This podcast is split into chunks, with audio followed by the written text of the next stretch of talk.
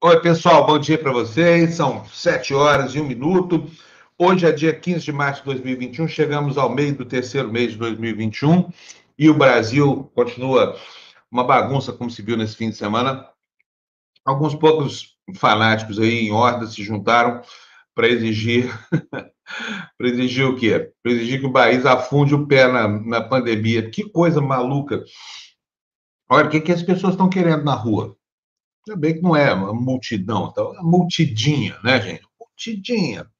Mas, enfim, fizeram barulho aí, 12 capitais sequer ouviram falar do que estava acontecendo, bolsonarismo aí no Brasil. Com esse exército, Bolsonaro não vai lugar nenhum, tá? Vai precisar mesmo da, das milícias, das forças armadas, dos generais reacionários, dos neonazistas, dos fascistas, tudo, porque esse público ele reuniu ontem, não dava para fazer uma invasão, uma invasão ao Capitólio, que dirá para justificar aquilo que ele pediu na semana passada, né? Pediu para as pessoas saírem na rua que eu venho, aí porque se eu não fizer isso, eu só vou gritar Shazam, e aí vou virar um ditador. É o projeto dele, esse autocrata que nós temos aí na, na, na presidência da República, cada vez mais empenhado em virar o monarca do Brasil, né? Com essa tropa que ele reuniu, não vai dar para virar nem síndico do prédio dele, lá do condomínio, lá na Barra da Tijuca. É, o assunto hoje passa por isso, a nomeação de um substituto para o Sargento Pazuello, mas Bolsonaro não achou ainda ninguém burro o suficiente, nem tão comprometido com o vírus quanto ele espera encontrar na classe dos médicos. Aliás, os médicos estão colaborando bastante com essa doença também, né? Uma parte deles. Enfim, não todos, tá? Porque a maioria está lá empenhada na, na, na, linha de frente. Mas oh, esses que ficam no consultório, tranquilões, sem, sem botar a mão, enfim, paciente com Covid, sem na linha de frente. Esse aí tem tempo para conspirar contra o Brasil e a favor da doença, mas ainda assim Bolsonaro não conseguiu encontrar ninguém tão burro e tão servil quanto Pazuello para ajudá-lo na tarefa de produzir o caos aqui no Brasil. Assim a gente começa a semana. É uma semana atípica hoje, porque segunda-feira, normalmente os jornais começam cada um atirando para um lado, essa coisa toda, os assuntos não convergem, mas esse fim de semana produziu manchetes iguais em todos os jornais, como a gente vai ver daqui a pouquinho. Quero dar bom dia para o César Buscão, Bulcão, nosso filósofo skatista, está aqui conosco, está dizendo bom dia, força para todos, essa semana está começando, não sabemos como vai terminar. Bom dia para você, César. Bom dia, querida Andréia Diesel. Espero que você tenha uma ótima semana, Andréia. Andréia e André. O André está nos dizendo aqui. Bom dia, Fábio Florestan Lu. Parece que teremos uma médica goiana à frente do Ministério da Saúde. Torcendo para ser a primeira medição desse governo. Ótimo dia a todos. André, não vai ser não, hein?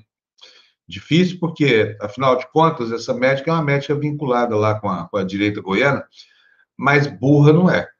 Né? Mas burra não é. Ela não é terraplanista, ela não é antivacina. Então, talvez não sirva para o capitão dos infernos. Duvido que ele vai achar entre pessoas que têm, talvez o Osmar Terra, alguém da qualidade dele, assim, né? Que entre pessoas normais, elas ficam até envergonhadas, que defender teses esdrúxulas, como esse capitão vem defendendo aí.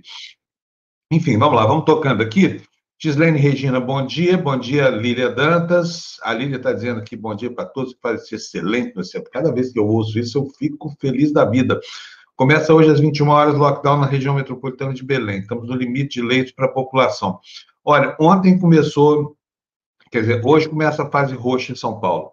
Gostei muito de ver a atitude da prefeitura de Bertioga ontem, prefeita avessa, fechamento mas os funcionários da prefeitura estavam na praia ontem espantando os turistas que insistem, é uma coisa impressionante, em trazer barracas e muita gente, famílias numerosas. Esse fim de semana aqui do lado da minha casa, porque é um lugar ermo, isolado, aconteceu uma balada, tinha pelo menos umas 30 pessoas, assim, sabe? Eu não entendo como a galera não, não se deu conta ainda de que a gente está vivendo um quadro que pode matar pessoas, né?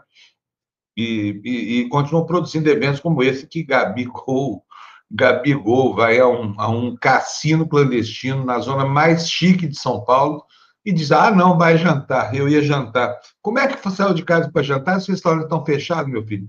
Que desculpa mais de alejar. Alguém tem que ajudar esse moço. Senão vai acabar igual ao imperador Adriano, que de imperador não tem mais nem título, muito menos o reino, né?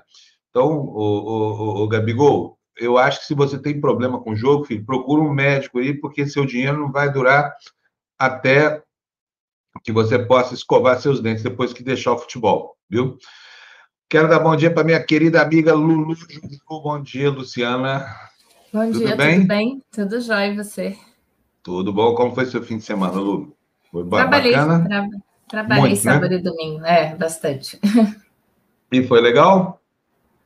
Foi, foi legal. Começou o basquete feminino, mas essa semana hoje vão ter várias reuniões para decidir alguns jogos que não são em São Paulo. Semana que vem continua porque os jogos não são em São Paulo, mas devem fazer alguma adaptação na tabela por conta do, das restrições aqui.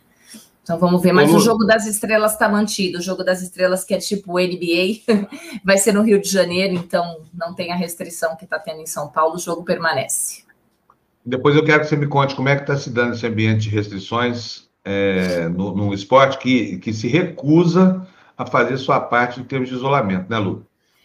É, então, é que é. foi que eu falei aqui na semana passada. O basquete voltou depois de várias reuniões e, e fizeram, estou falando do NBB, né?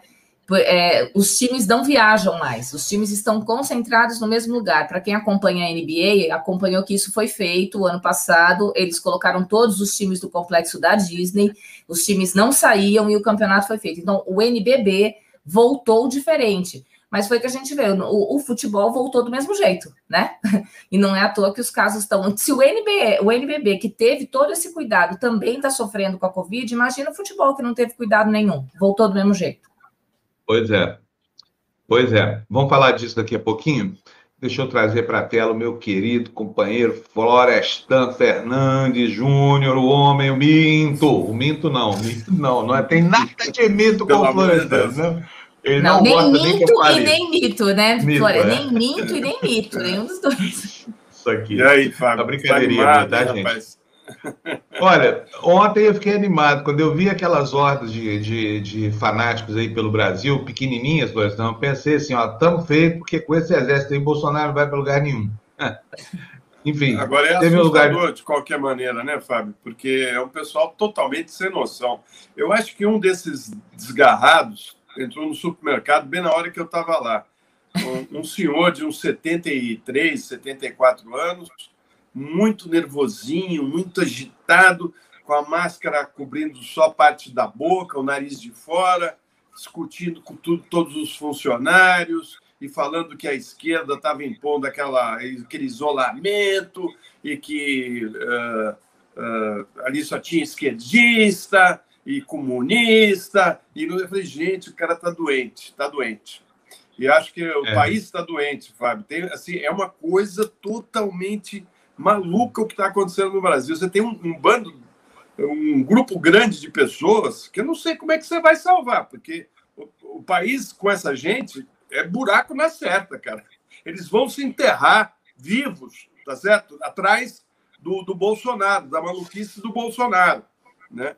Sujeito que se pegar a, a, a, o vírus né, e essa variante, ele dificilmente sai vivo do hospital. Né? Será que não caiu a ficha? Os funcionários todos do, do supermercado, olhando para aquele senhor assim que gritava com todo mundo, né? que nem um, um, um retardado, né? desculpe, né? um retardado não é um termo mais adequado, mas enfim, um sujeito totalmente uh, fora da realidade. Ele vive num, num, mundo outro, que não o nosso. Né? Realmente é, é, tá difícil, Fábio. Aqui é um caso de, de, de, de que acho que nem o Freud ia resolver, né? E, porque é coletivo, né? É, mas ainda bem que não é tanta gente assim, né? Não dá para invadir um Capitólio. Assim, eles juntarem, olha, tem 30% da população composta por.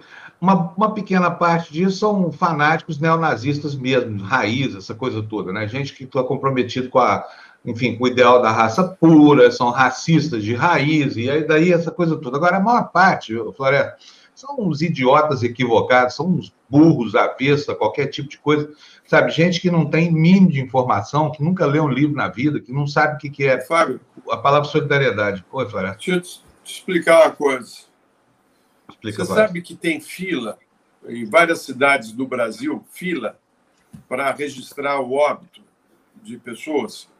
Tem filas. Estou sabendo. De pessoas para ir registrar o óbito. Né? Você sabe que algumas funerárias abriram capital nas bolsas de valores, né? porque é, é um dos ramos que mais está ganhando dinheiro no, no, no Brasil. Né? Uh, você sabe que o nosso solo pode ser contaminado pela quantidade de pessoas que estão morrendo e que a maioria, muitas das pessoas que estão morrendo por Covid estão morrendo em casa porque não tem vaga nos hospitais. Quer dizer, então, assim, e aonde está o governo? Aonde está a campanha? Né? Eu, eu, inclusive, Fábio, vou repetir aqui de novo. Os governos estaduais e prefeituras têm a obrigação, obrigação de distribuir máscaras de qualidade, aquela tal N95, né, para a população. Tem a obrigação de fazer isso. Né? Ir nos, no metrô, nos trens, nos ônibus, na periferia, distribuir essas máscaras e fazer campanha explicando como é que essas máscaras funcionam e, e qual a importância de usar essas máscaras. Porque não é possível ficar aqui esperando Godot. Nós estamos aqui esperando uma vacina que vai demorar muito para chegar. E pessoas estão morrendo, os hospitais estão superlotados e não tem mais condição de médicos, enfermeiros e o pessoal da saúde atender. Né? Isso aqui é, é um. Uh, nós, tamo, nós colapsamos. Né? Não tem mais saída para ninguém, nem para rico, nem para pobre. Será que é tão difícil entender isso? Eu, eu ontem no supermercado, conversando com o caixa, eu falei: olha, amigo, você tem que usar uma máscara que nem a minha, essa aqui, ó. Né? Supermercado, cobra do supermercado, fala para eles darem, você fica aqui no caixa o dia inteiro. Será que o supermercado não pode comprar máscaras dessa para dar para os funcionários? Aí eles ficam com aqueles paninhos no rosto, né, que os médicos dizem que não protege tanto num lugar fechado, cheio de gente. Né? Então, assim, cadê a consciência do empresário que é dono de um supermercado, está ganhando fortunas, porque é, é o único comércio que não fecha? Pois é. Florestan, está falando dessa gente doida, doida de pedra, agora tem um aí que supera em loucura os, os demais, hein? E não é o Bolsonaro, nem os, nem os filhos dele, não talvez não supere tanta gente assim, porque, né, afinal o cara superar em loucura já aí, Bolsonaro precisa ser doido demais, precisa estar tá tacando pedra em avião. Agora, olha só esse cowboy aqui, ó, de Arthur Nogueira, no interior de São Paulo. Quero saber sua opinião sobre esse animal aqui.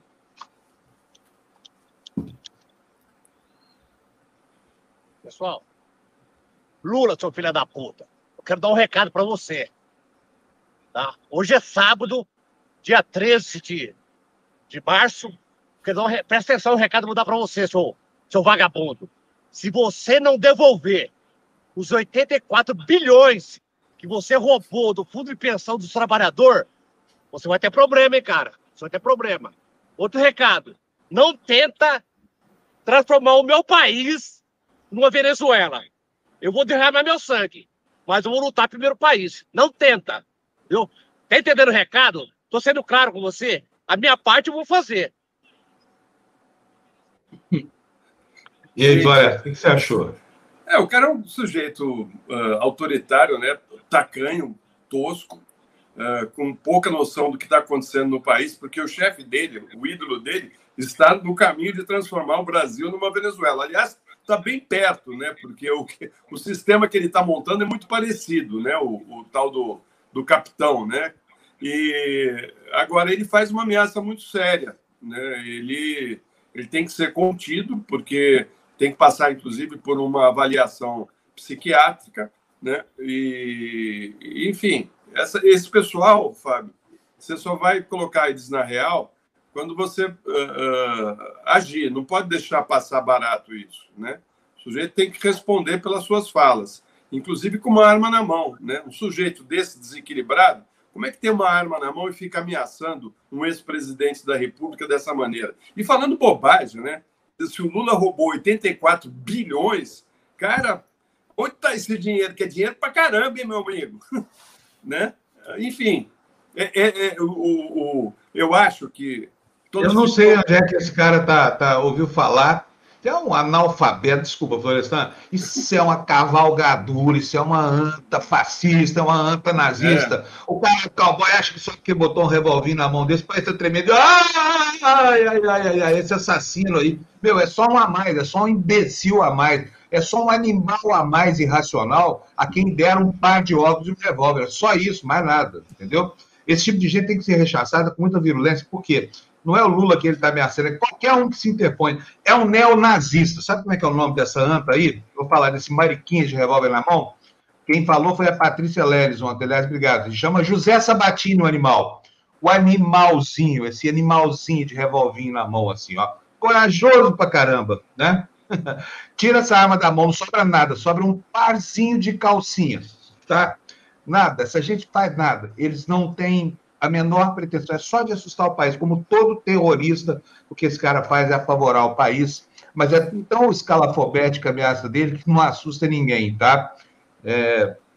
Agora, falta aqui a mão do ministro Alexandre de Moraes, para botar uma focinheira nesse animal, para botar uma focinheira de ferro, assim, uma máscara de ferro, deixar ele uns dias descansando essa cabecinha ruim dele num, num presídio qualquer, como aconteceu com o troglodita mor lá, o Daniel Silveira. Então está faltando a mãozinha de alguém como o, o, ministro do Supremo, Alexandre de Moraes, para botar é, esse animal é seguinte, dentro do canil, dentro esse, do canil, esse cachorrinho esse, bravo aí. Isso começa tudo com o Bolsonaro, né? Deixar o Bolsonaro fazer aquela live falando o que falou e deixar passar barato, meu amigo. Ali está a raiz de tudo, né? Uh, deixar ele uh, com o grupo dele uh, fazendo fake news, ameaçando a nação, ameaçando a democracia, ameaçando as instituições, né? Um sujeito que tem que ser contido. Não é possível que um presidente da República fique alimentando esse ódio sem parar, desde que ele estava em campanha. Desde que ele estava em campanha. Né? Assim, o, o país não aguenta isso, Fábio. Ninguém aguenta. A minha filha quer ir embora daqui. Tá difícil, bicho. Assim, as pessoas estão. Tão, os jovens estão totalmente desacreditados com isso aqui, com a possibilidade do Brasil ser alguma coisa. Né? Nós estamos sim num, num limbo. O mundo olha para cá falando: o que, que é aquilo que aconteceu com o Brasil? O que, que, que, que, é que, que aquele, aquele país se transformou?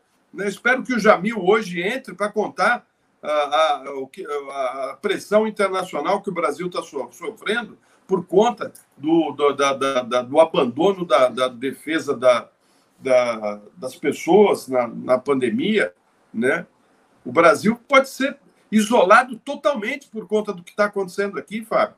Totalmente. Quer dizer, não cai a ficha na cabeça de ninguém, né? O sujeito está procurando um, um, um, ministro da saúde que pense como ele, que a cloroquina vai resolver o problema. Nós vamos ficar amargando aqui uma crise econômica, porque o mundo sabe que a vacina é a única maneira, única, de você começar a entrar na normalidade. Né? O sujeito não comprou ainda, não consegue fechar os acordos. Né? Quer dizer, não tem ninguém quase vacinado no país. Os Estados Unidos já vacinou 100 milhões de pessoas, 100 milhões. Aqui no Brasil, não, nem 10% disso. Pois é. Olha, vamos lá, vamos ver as capas dos jornais. Dia está esquisito, assim. É, enfim, não deu certo ontem. Bolsonaro, infelizmente para ele, né, não conseguiu reunir multidões que ele esperava. Reuniu gente bastante. São Paulo teve bastante gente. Rio teve pouca gente. Doze capitais nem ouviram falar de Bolsonaro. Então, quer dizer, são, é, é, a turma de sempre aí. Não assusta ninguém, viu, gente? É uma pena que, que a esquerda brasileira e a oposição a, a esse fascista do Bolsonaro estejam trancados em casa por essa pandemia. Porque essa gente que está na rua aí eles são agentes do vírus, eles não têm medo do vírus, pelo contrário, eles trabalham para o vírus, né? Vamos ver o, o, o, o noticiário hoje, como é que está, as capas dos jornais. Fernandão, bom dia para você aí. Põe aqui para a gente na tela, deixa eu aumentar minha tela aqui para poder ler com vocês aí as manchetes da Folha de São Paulo. Tá aí, olha, sob pressão, Bolsonaro busca ser o quarto ministro da Saúde. Ontem até pareceu que ia sair, né, gente, com a doutora Ajala, mas não saiu. Provavelmente não vai sair mais, porque ela não é terraplanista o suficiente para agradar esse capitão dos infernos.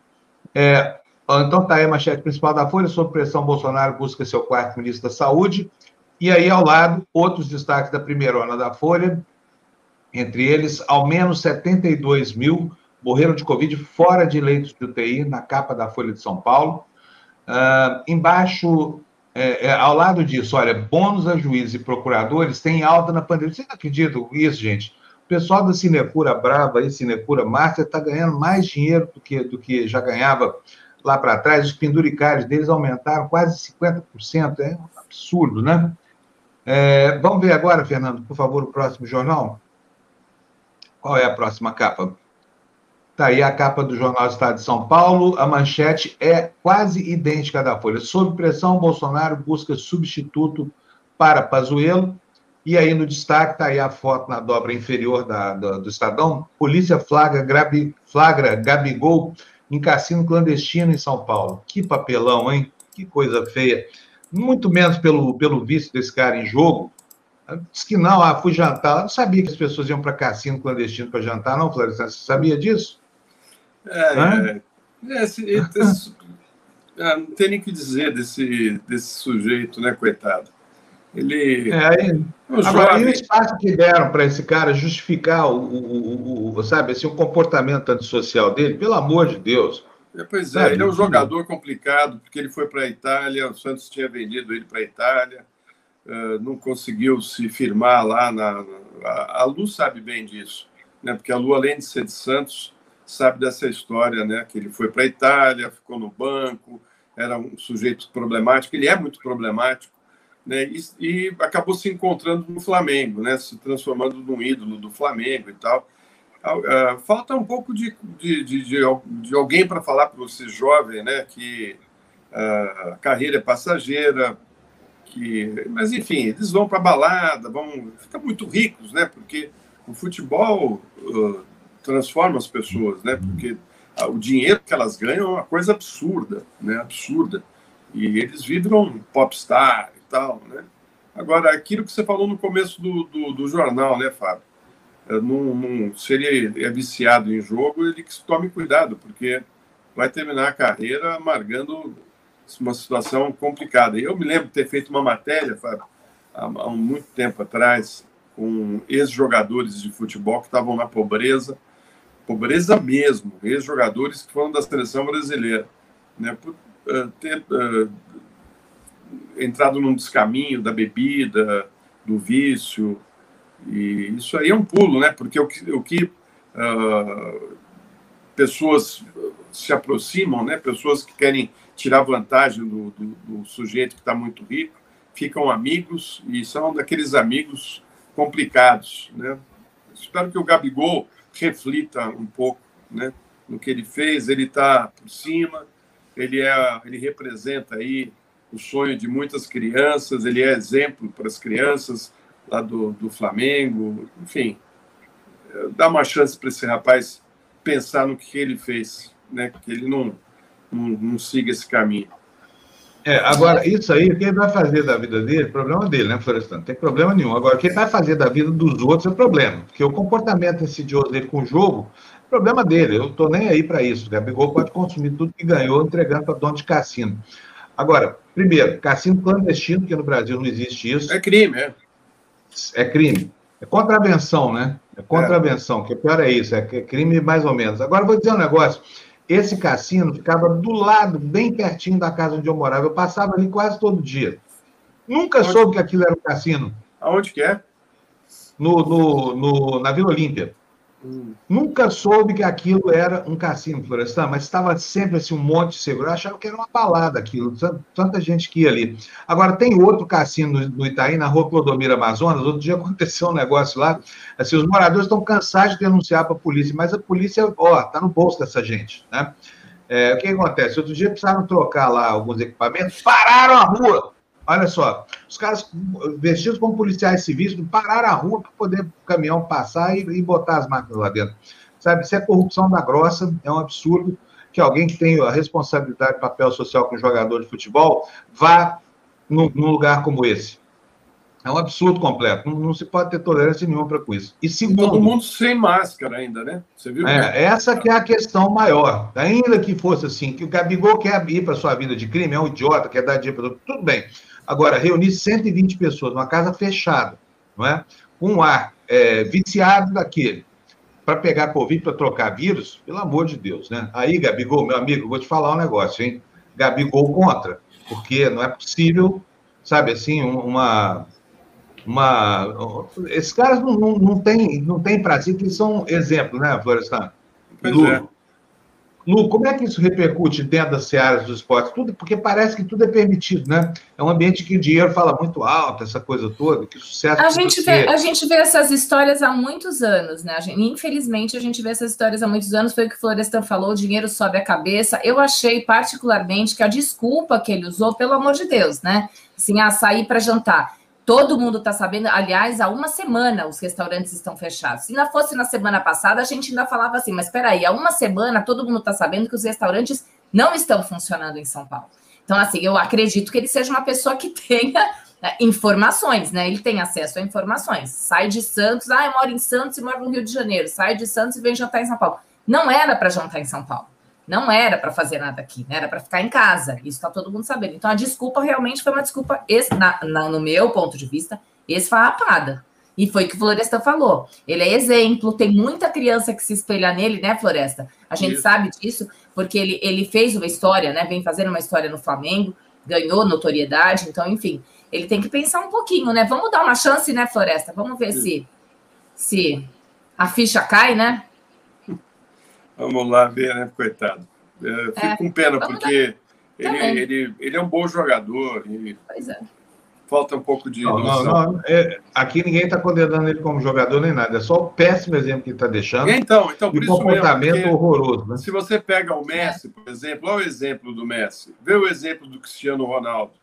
Né? São grandes jogadores e o Cristiano Ronaldo tem ações sociais incríveis, né? Uh, enfim, são pessoas mais centradas, né? Que preparadas para a fama e para o dinheiro, porque isso mexe com as pessoas, né? Não Sim. tem jeito de não mexer. É, Mas vamos em frente, mexe... que nós temos problemas mais sérios que o Gabigol no Brasil, viu, é, é, o Gabigol é apenas um sintoma, não chega a ser um problema, né? É. Vamos lá então, Fernando. Vamos, vamos botar a notícia na tela que diz que as pessoas precisam para a gente se defender dessa loucura que está acontecendo no Brasil, essa insanidade horrorosa aí chamada bolsonarismo, essa nova forma de neonazismo que está aí. Bom, capa do Globo, manchete igualzinha dos outros dois que a gente já viu, pressionado, Bolsonaro já discute sucessão do Pazuello, cardiologista padrinhada pelo Centrão, teve ontem no Planalto, só que parece que não deu certo, né? Aí do lado, presidente aconselhado a mudar de tom e se vacinar. Já pensou Bolsonaro virando jacaré?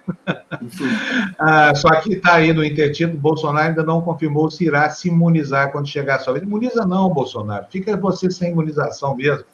Sabe? Prefira uma recidiva da sua, da sua Covid aí. Aliás, estranha Covid essa que você teve. Em todo caso, fica aí sem vacina. O Brasil quer que você não se vacine também, tá? Uh, ao lado, corte de verba gera tensão entre governo e IPF, com apoio do governo, Comissão de Orçamento do Congresso propõe enxugar 24 milhões da verba da corporação, sob protesto da bancada de segurança e associações ligadas à categoria. Agora, policiais pressionam o presidente e tentam reverter o copo. Quer dizer, o, o, o, a Polícia Federal, pelo menos na sua ala sindical, já começa a se desvencilhar desse estupício chamado Jair Bolsonaro, né? Policiais chamando protestos contra Bolsonaro em Brasília. Olha onde é que tua, tua, tua vaca vai para o brejo, hein, Bolsonaro? Policiais federais, enfim. A instituição que abrigou uma boa parte do, do, do, do, do, do acervo que foi usado para levar você até aí onde você está. Né? Afinal de contas, né, a Operação Lava Jato, aquela delegada Marena, cujo nome eu não me lembro, mas enfim. Vamos lá, manchete na tela. Fernando, vamos ver o que mais que nos reservam os jornais de hoje. É isso aí. Empresas tentam atrair brasileiros que estudam fora, de outros estudantes que estão em formação no exterior. Empresas de varejo do setor financeiro vêm apostando em programas de estágio de curta duração durante as férias de verão no hemisfério norte. A ideia é trazer de volta mão de obra brasileira qualificada e evitar a fuga de talentos do país. É uma pena que isso se dê só em setores que têm é, vinculação com o mercado financeiro, né? porque tem muita gente, por exemplo, que paralisou projetos de pesquisa aqui, que vai, vai continuar, que estão continuando, em universidades de fora do país, onde tem dinheiro para pesquisa, respeito pela ciência, e, e, e, etc. Né? Prejuízo para o Brasil em relação a isso, a sua massa crítica, Florestan, é gigantesco. Não, é Todo é incalculável, mundo... Fábio, é incalculável. Os, os melhores jovens que estão se formando estão indo embora. Eu tenho três sobrinhos eh, morando na Europa, um na Alemanha, outro na França e outro na Suíça. Uh, pessoas que fizeram uh, carreira na, nas principais universidades brasileiras e que foram embora. Né? E não voltam, não, cara. Eles não vão voltar. É, olha, o, o, o que esses caras fizeram de 2014 para cá, 2015, né? essa destruição do Brasil, né? Para entregarem isso aqui que estão tá nos governando, né? Para chegar a esse ponto que nós estamos, valeu a pena. É. Bom, Fernando, põe a notícia na tela para a gente, por favor. Vamos começando. Ainda temos aqui o, os destaques do El País, que você vê aí, olha, o El País, o jornal que você só encontra na internet. Cresce pressão para Pazuello deixar a comando da saúde, meia colapso hospitalar e aumento de mortes no país, destaca o jornal El País. Uh, uh, o olho da matéria diz: discutida por Bolsonaro no fim de semana, saída de ministro tenta dissociar presidente da má condução da crise dissolver incômodo do centrão e do mercado. Quando você lê mercado, aqui não é mercado de fruta, não, tá, gente? Mercado financeiro. Médicos Ludmila Abrão Ajar e Marcelo Queiroga são, são cotados para o cargo. E aí, o, é o país traz cinco enigmas do, do coronavírus ainda por resolver. A comunidade científica publicou, eu não sabia que era tanto, 350 mil estudos sobre Covid-19 mas continuam sem esclarecimento incógnitas, como, por exemplo, a origem do patógeno e sua imprevisível letalidade. Matérias do jornal É o País, na internet é, brasil.elpaís.com ou elpaístudojunto.com.br, tá bom? Vamos para o primeiro destaque, primeira matéria do dia, Fernando, por favor. Os honestos. Olha, Exatamente. Essa família que você está vendo aí, esse cara aí, são três pessoas profundamente implicadas no desvio de grana do povo para os próprios é, cofres pessoais, né? São cofres, não são contas, porque eles não, não, tra não transitam esse dinheiro para o banco, esse dinheiro é desbancarizado. Mas está no UOL hoje uma matéria, uma bela de uma infografia. É uma série, né, Fábio? São quatro, são quatro reportagens, estão falando. É, Essa exatamente. é a primeira. Essa é a primeira. Enfim, a Folha prestou atenção às planilhas com as quebras de sigilo da família aí, dessa família que você está na tela. É família que chama isso, Florestan? Família, né? Família, né? A família. E aí é o seguinte, descobriu um monte de coisas só nesse cruzamento de, de, de, dados lá que indicam o quê? Aquilo que a gente vem afirmando aqui, que os roubos do Flávio foram instruídos pelo pai. Bolsonaro é um pai tão legal, um sujeito tão bacana que tá, vai botar os filhos na cadeia com os seus maus, maus modos.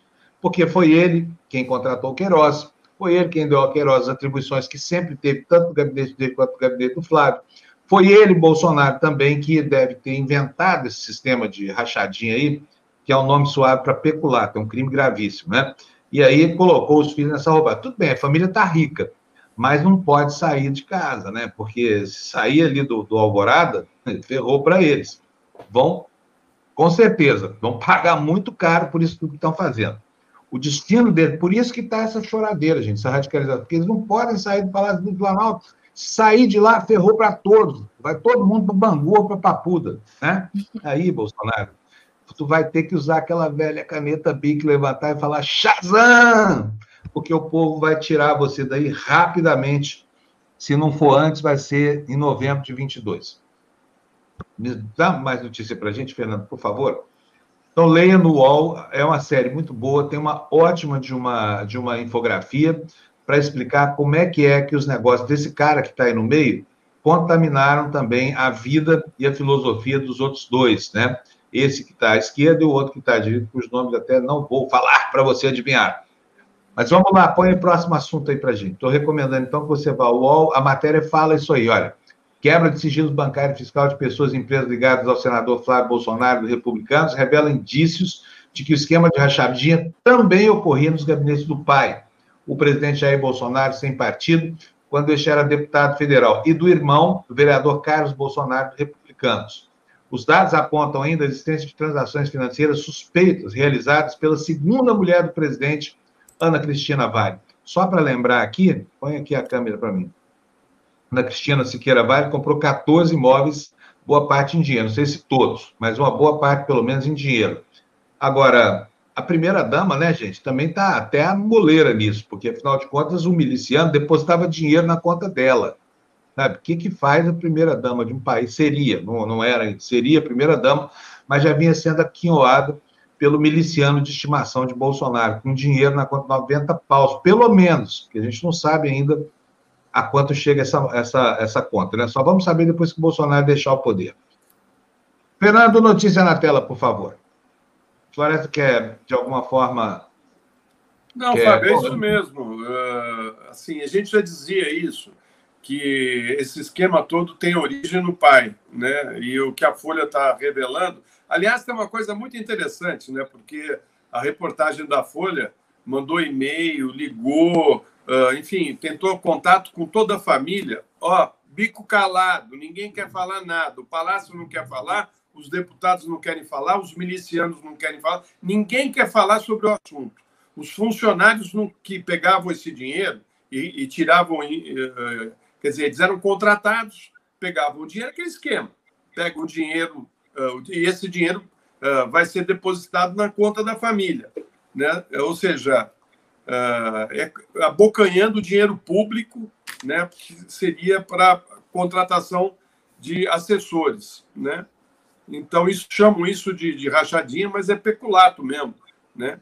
E é uma vergonha, Fábio, uma vergonha. Você vê aqueles generais, os generais das Forças Armadas vendo isso aí, sabendo a origem do dinheiro do cara, sabendo que ele anda com miliciano, que ele é amigo de miliciano, tá todo mundo ali feliz do lado do, do capitão, todo mundo feliz com as propostas do capitão de cloroquina, entendeu? Eu fico olhando, gente, o que está que que tá se passando que está se passando com esses oficiais das Forças Armadas? Aonde que eles foram amarrar o burro deles? Eu pergunto onde é que nós viemos amarrar o nosso, viu, Floresta? É, porque agora, nesse jeito. Viver um país como esse. Não. O nosso burro está amarrado num lugar estranho. Cara, Daqui a é uma pouco... coisa indigna, indigna. Uma vergonha. É uma vergonha. É uma vergonha para as Forças Armadas ter no Ministério da Saúde um general da ativa que está perdido, que está há meses perdido, sem saber se enfia cloroquina na boca das pessoas ou se enfia uh, ideias esdrúxulas sobre. Se enfia ozônio. Uh, é, enfia ozônio. Né? Do outro lado, é. É isso aí. Oh, mas não acabei de ler a notícia, vamos terminar de ler a notícia da, da do UOL. Estou só indicando para que vocês mesmos vão lá e leiam, por favor. Está lá, está aberto para todo mundo na internet, não é da Folha, é do UOL. Põe na tela grande, por favor, Fernando. No segundo parágrafo, o UOL teve acesso às quebras de sigilo em setembro de 2020, quando ainda não havia uma decisão judicial contestando a legalidade da determinação da Justiça Fluminense e veio desde então analisando meticulosamente 607.552 operações, 52 operações bancárias distribuídas em 100 planilhas, uma para cada um dos suspeitos. O STJ anulou o uso de dados resultantes da quebra de sigilo no processo contra Flávio, mas o Ministério Público Federal recorreu ao Supremo Tribunal Federal. O UOL avalia que há interesse público na evidente divulgação de informações que compõem as reportagens que ele apresenta aqui. Então, vai ao UOL, wall.com.br, leia você mesmo, tá? Porque é, é, bom e essa série promete, tá? Abriu bem e vamos ver o que, que vem por aí ao longo da semana, né? Fernando, põe a notícia na tela para a gente, por favor. Notícia do painel da, da Folha de São Paulo. Aí, antes de falar, põe, põe eu aqui, Fernando, por favor. É o seguinte, vocês viram aí, no domingo, do nada, né, o Pazuello fala assim, ah, estou doente, estou com problema de saúde, preciso pedir a conta. Assim começou o domingo, uma busca aí por uma, por uma substituição rápida. Essa médica, é, doutora Jala, apareceu lá em Brasília, me parece que isso já tinha sido engendrado desde antes, e só que a conversa não andou. Ela saiu de lá, não houve confirmação nem nada, e à noite o Pazuello, que estava tão enfermo assim, a ponto de não poder mais continuar à frente das tropas, aí, o Pazuello, Pazuello desertou, né, da luta contra a Covid, coitado. Tadinho do sargentinho Pazuello. Mas, enfim, a deserção não deu certo. Ele participou da conversa com essa médica, mas Bolsonaro não gostou. Ela não será ministra, tá? Ela não será ministra. Por quê? Porque, ainda que reacionária, ainda que. É uma médica, né, gente? Vocês viram o que aconteceu com o Mandetta. Vocês viram o que aconteceu com aquele outro, que eu já nem lembro mais o nome dele, aquele magrinho, que substituiu o Mandetta. Como é que é o nome daqui? Estranha, né? O sujeito é. tinha uma cara estranha. Funesta. Então é, né? é, agora essa Ludmilla aí, pelo que eu ouvi de alguns médicos, tem um histórico complicado. E ela é ligada ao Ronaldo Caiado, viu? Assim, muito ligada ao Ronaldo Caiado, mas uh, acho que vale dar uma olhada na carreira dela, por que, ela saiu da, do Sírio libanês, por que, ela não foi aceita no Einstein. Enfim, é, agora ela parece que, que é uma cardiologista com muita experiência, né? E... Você já tem que ela tem boas relações em Brasília, né, Floresta? Isso ela tem muitas, né? É, mas ela aí, aí pegaram uma foto dela com a, com a Dilma, né? E, e também uma fala dela uh, criticando o Bolsonaro e por conta de, do combate à, à Covid. Enfim, uh, o Bolsonaro não está preocupado em resolver essa situação, viu, Fábio? Ele acha que o negócio é contaminar, que quem morrer, morreu, e vamos distribuir cloroquina, porque com cloroquina as pessoas vão imaginar que estão curadas, e vamos em frente, porque ele, ele já pegou e não pega de novo. Cara, são tantas variantes, ele, ele é tão tosco que ele é capaz de pegar essa variante dessa para o outro, né? Outro planeta, outro mundo, né? Enfim, é. e, o, e, os seguidores dele também. Tem muita gente aí que pegou a Covid está achando que está tá liberado, né? E estudos uh, dizem que essa, essa nova variante brasileira é uh, uh, muito agressiva e que 60% das pessoas que já contraíram a Covid estão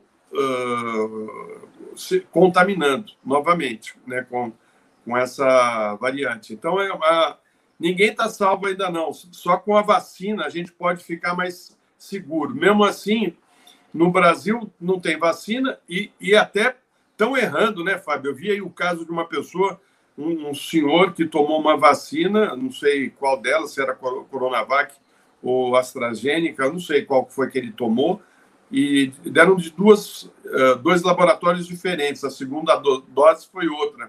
Você viu isso aí? Não vi não, Flávio, mas conta é. pra gente que me interessa. Não, então, é uma bagunça, né, Fábio? O sujeito tomou uma é. vacina de uma marca, voltou para tomar a segunda dose, tomou de uma, uma outra marca. Né? Mas isso só no Brasil pode acontecer, nessa bagunça que foi estabelecida. Né? Uh, bagunçaram o Ministério da Saúde, bagunçaram o enfrentamento à pandemia, e nós temos que correr contra o tempo, porque o mundo está saindo e nós estamos aqui, cara, discutindo se é cloroquina ou se não é cloroquina, cara. Como assim, né, é. né, Fábio? É, que absurdo, né? Se tem que pôr máscara ou não tem que pôr máscara. Gente.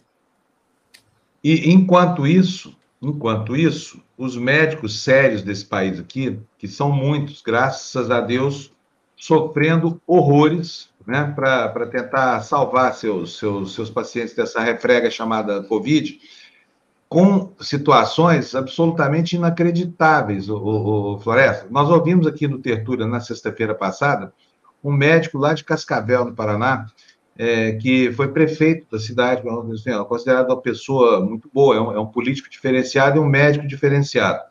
E, e, e ele contou para a gente em que condições está se dando o atendimento lá no, no, no, no, hospital de campanha que foi montado, o hospital de referência para tratar pacientes da Covid. Olha, é algo inacreditável, por isso eu vou colocar aqui para vocês um trechinho da entrevista que nos deu o doutor Lísias Tomé, sobre a situação no Paraná, que já era de colapso na, na, na última sexta-feira. Ouçam só o que está é, tá sendo preciso fazer para evitar que gente que tem uma perspectiva de vida gigante, se conseguir respirar a tempo de o corpo produzir anticorpos contra a doença. Doutor Lísias Tomé. É, na parte técnica, nós estamos enfrentando assim, bastante problema, que realmente a gente chega no momento, e eu tinha, eu até me emocionei, porque na sexta-feira passada, eu tinha que ver uma paciente morrer na minha frente e não pude entubar, não pude colocar em ventilador, porque não tinha um ventilador para colocar. Então, uma situação ah, não tinha? difícil. Não, não tinha, não tinha ventilador. Você ter uma ideia, domingo retrasado, eu fui no zoológico pegar um, um ventilador de, que é usado no zoológico para usar de emergência num paciente, não tinha o que fazer. E como eu comentei, eu posso sentar no meio fio, ficar olhando as coisas acontecer, ou eu tomo uma atitude e faço alguma coisa. E a atitude que eu tive que tomar no, no momento que eu achei, depois de esfregar, espremer meu cérebro onde que eu vou arrumar esse ventilador, foi isso aí. Salvou a vida do paciente, está bem, e, e, é assim que nós estamos tocando aqui. Um ventilador veterinário, é isso? De uso veterinário? Isso. Doutor Lízias, como é a situação hoje? Se chegar alguém aí precisando ser entubado de um ventilador, como é que como é que está essa situação? Olha, eu não tenho os dados de hoje ainda, mas ontem nós tínhamos 140 pacientes aguardando uma vaga na UTI. Não estou falando enfermaria, é UTI. Então, são 140 pacientes que estavam aqui ontem, esperando é, é, um leito de UTI, um, leito, um ventilador. Então, hoje, né, o hospital onde eu sou diretor, chama-se Hospital de Retaguarda, nós temos 30 leitos de UTI.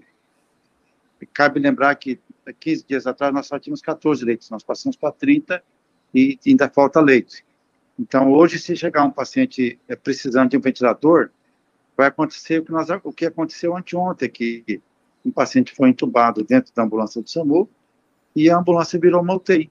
Ficou muitas horas dentro da ambulância, em ventilação, num ventilador de transporte, até se aguardar é, uma UTI em Cascavel, na região, ou que morresse algum outro paciente que nós pudéssemos usar o ventilador. A situação real nossa, é, essa é hoje, hoje.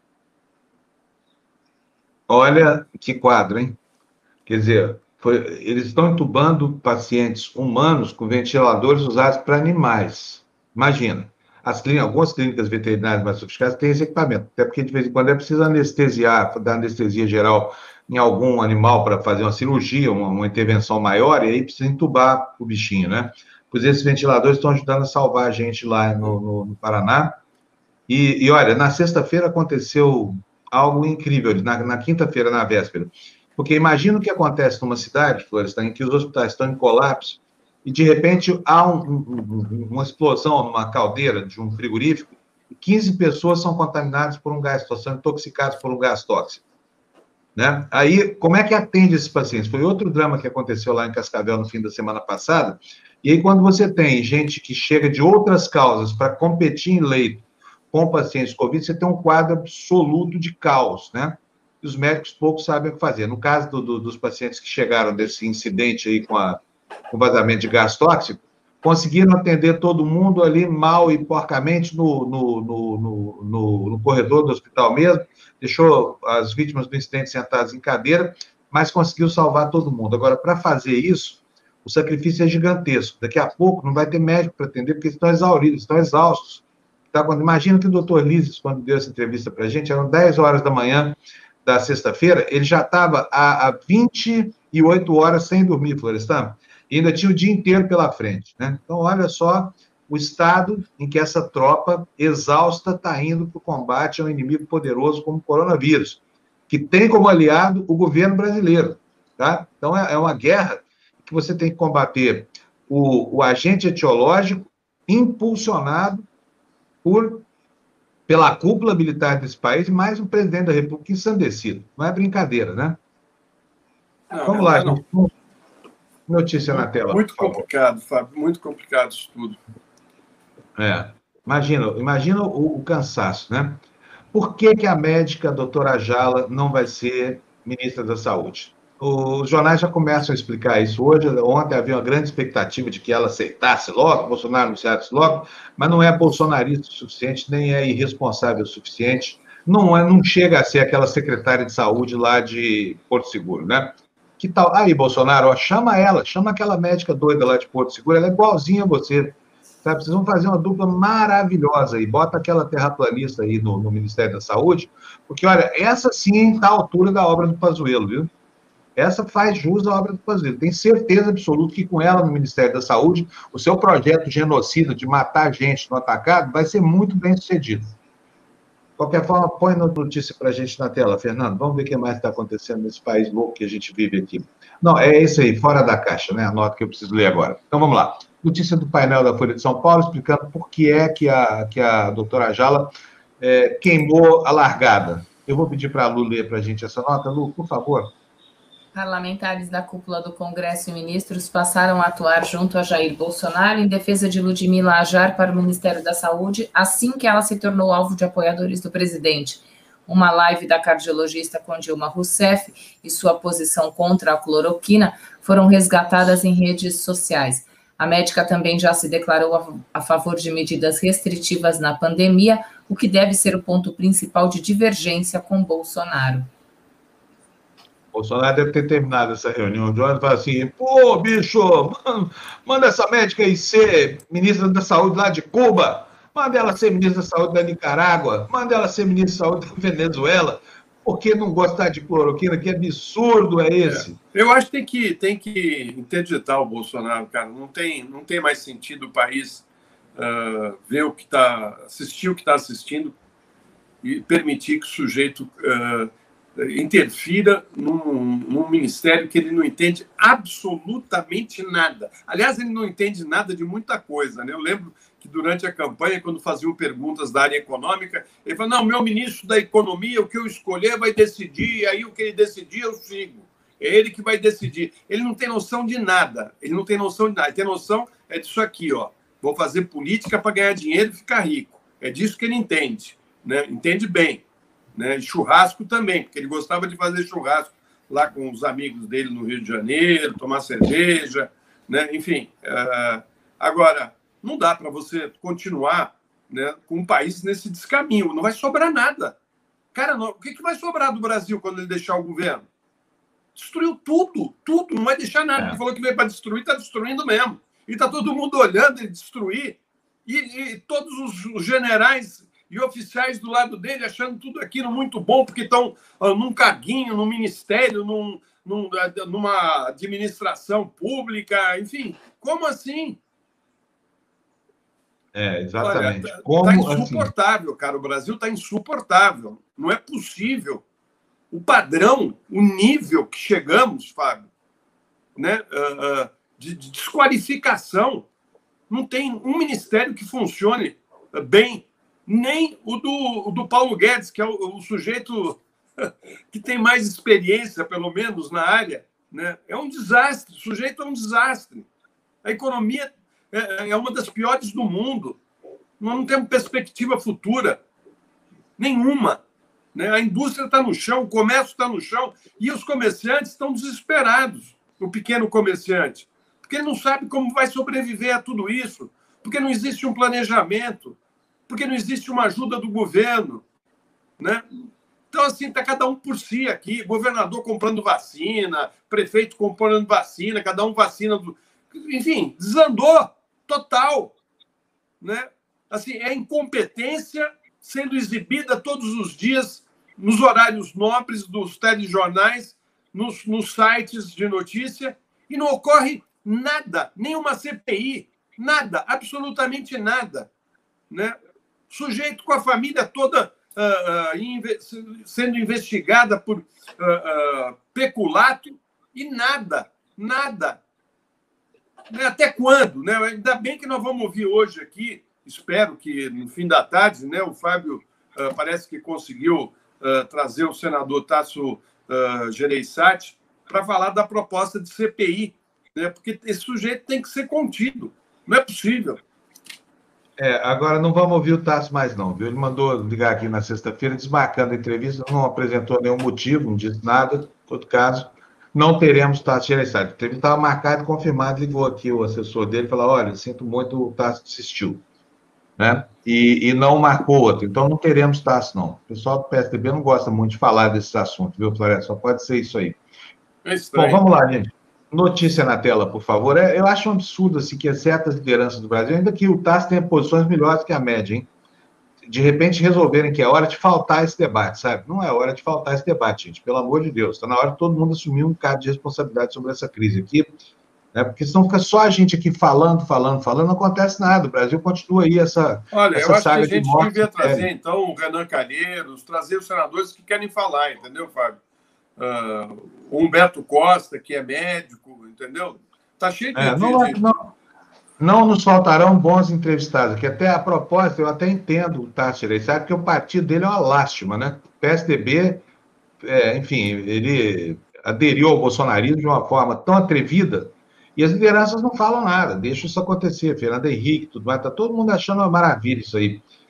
Bom, mas enfim, não vai fazer muita falta. Não, talvez o Tassi tenha, o Tassi tenha desmarcado a entrevista, porque também não tinha o que dizer. Nesse caso, é melhor desmarcar mesmo.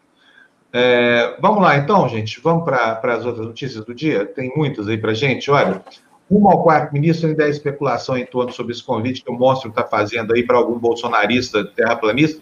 Sabe quais são as, as prerrogativas? É o seguinte, olha, se, se fosse possível, preciso publicar um anúncio, Florestan, seria assim, ó, procura-se terraplanista, antivacina, que seja servil, subserviente e não tenha vontade própria para substituir e continuar e ampliar a obra do Sargento Pazuello. É, e, que, e, que, e que se empenhe uh, em nos livrar da, da, da cloroquina estocada no Ministério da Saúde. É, exatamente. Precisa entupir o rabo dos brasileiros de cloroquina, além de tudo. Então, é. nem, nem a doutora Jala, nem nenhum outro médico, acho, vai, vai topar, é, de repente, conestar né, o doutor capitão monstro, que é o Bolsonaro, com as suas indicações, porque ele passa por cima de qualquer tipo de, de, de, de orientação de natureza técnica, isso não tem dúvida. Mesmo que o que aconteceu com o Taish, com o Mandetta, já, é, olha, ninguém tinha mais boa vontade com o monstro do que Mandetta e Taish, sabe? Aceitaram essa coisa toda, acharam que eu sobreviver ali, quebraram a cara.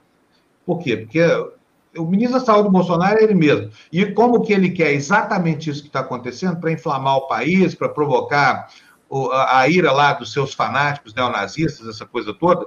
Então, o melhor para fazer, Bolsonaro, para você, fica com esse estrupício desse, desse sargento aí mesmo que você arranjou, porque não vai achar ninguém minimamente sério para conestar o seu projeto político, transformar uma pandemia grave dessa no motivo para o seu golpe de Estado. Notícia na tela para a gente, Fernando. Vamos, vamos ver o que mais passa nesse país maluco.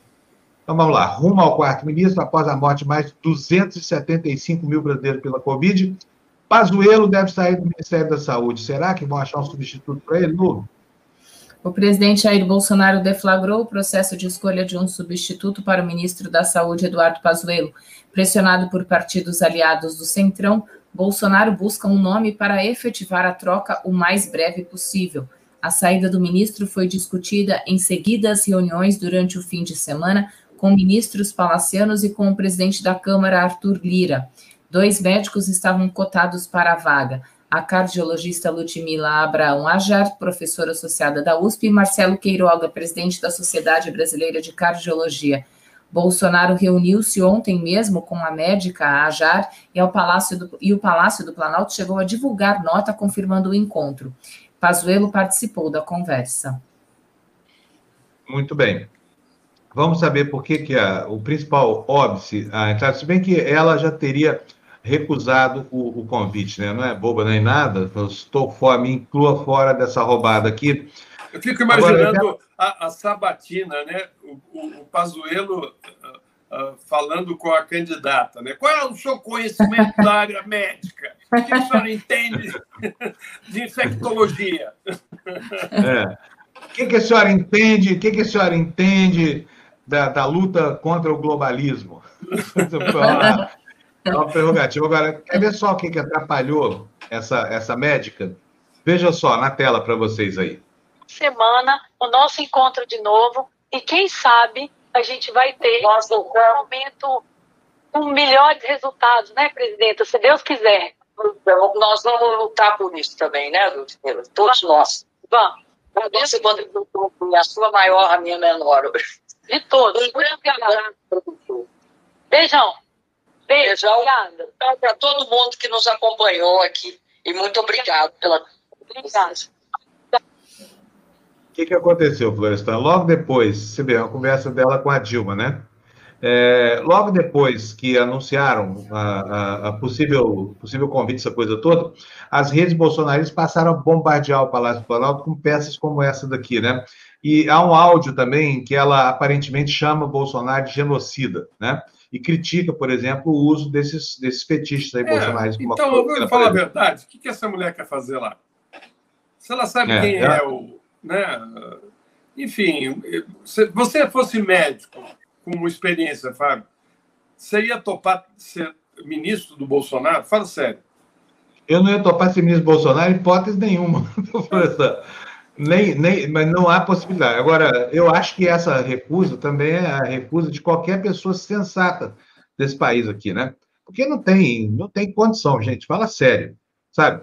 Um médico vai emprestar o seu diploma, a sua reputação, para contestar isso que ele defende, que é a mortandade séria é, brasileira. Eu, olha, eu, se eu fosse médico, a primeira coisa que eu falaria para ele, é assim, nós estamos numa pandemia, tem milhares de pessoas morrendo, se contaminando, sofrendo sequelas. Eu topo uh, colocar ordem no Ministério, mas o senhor não tem uh, uh, autorização para se meter nas minhas decisões. Quer dizer, nesse, nesse momento, se o médico falar isso para o presidente, você acha que ele vai aceitar? Não vai. É. Deixa eu aproveitar, olha, agora já são 8 horas da manhã, eu quero aproveitar para agradecer as doações que já vieram. Você sabe que a TV Democracia precisa dessas doações para manter o trabalho aqui dessa turma grande que está aqui na nossa retaguarda, nos dando suporte aqui, para que a gente possa ter é, uma, uma, uma, atuação sem interrupção, como já acontece há mais de um ano. O Vitor Pino, nosso querido correspondente aqui do, de América Latina, está nos mandando dois reais dizendo a matéria sobre a família foi do UOL, exatamente, que a gente já falou. Tá, não, não é na Folha, tá? É o que o Vitor está querendo dizer, é no UOL mesmo. Aí o Antônio está mandando para a gente vir, então, está dizendo a variante P1 é oito ou nove vezes mais contagiosa, atinge pessoas mais novas ou é duas a três vezes mais letal. Mas este é só o começo do caos, infelizmente. Pazuello pode até ser defenestrado, mas a sua obra ainda está por ser sentida. É uma pena, né? Vai deixar vai deixar uma situação de caos lá. Mas o papel dele, gente, vamos entender direitinho. Pazuello não é ministro da saúde, é ministro da doença. E eu não estou falando isso aqui para fazer uma brincadeira, não. É, a coisa funciona assim, olha.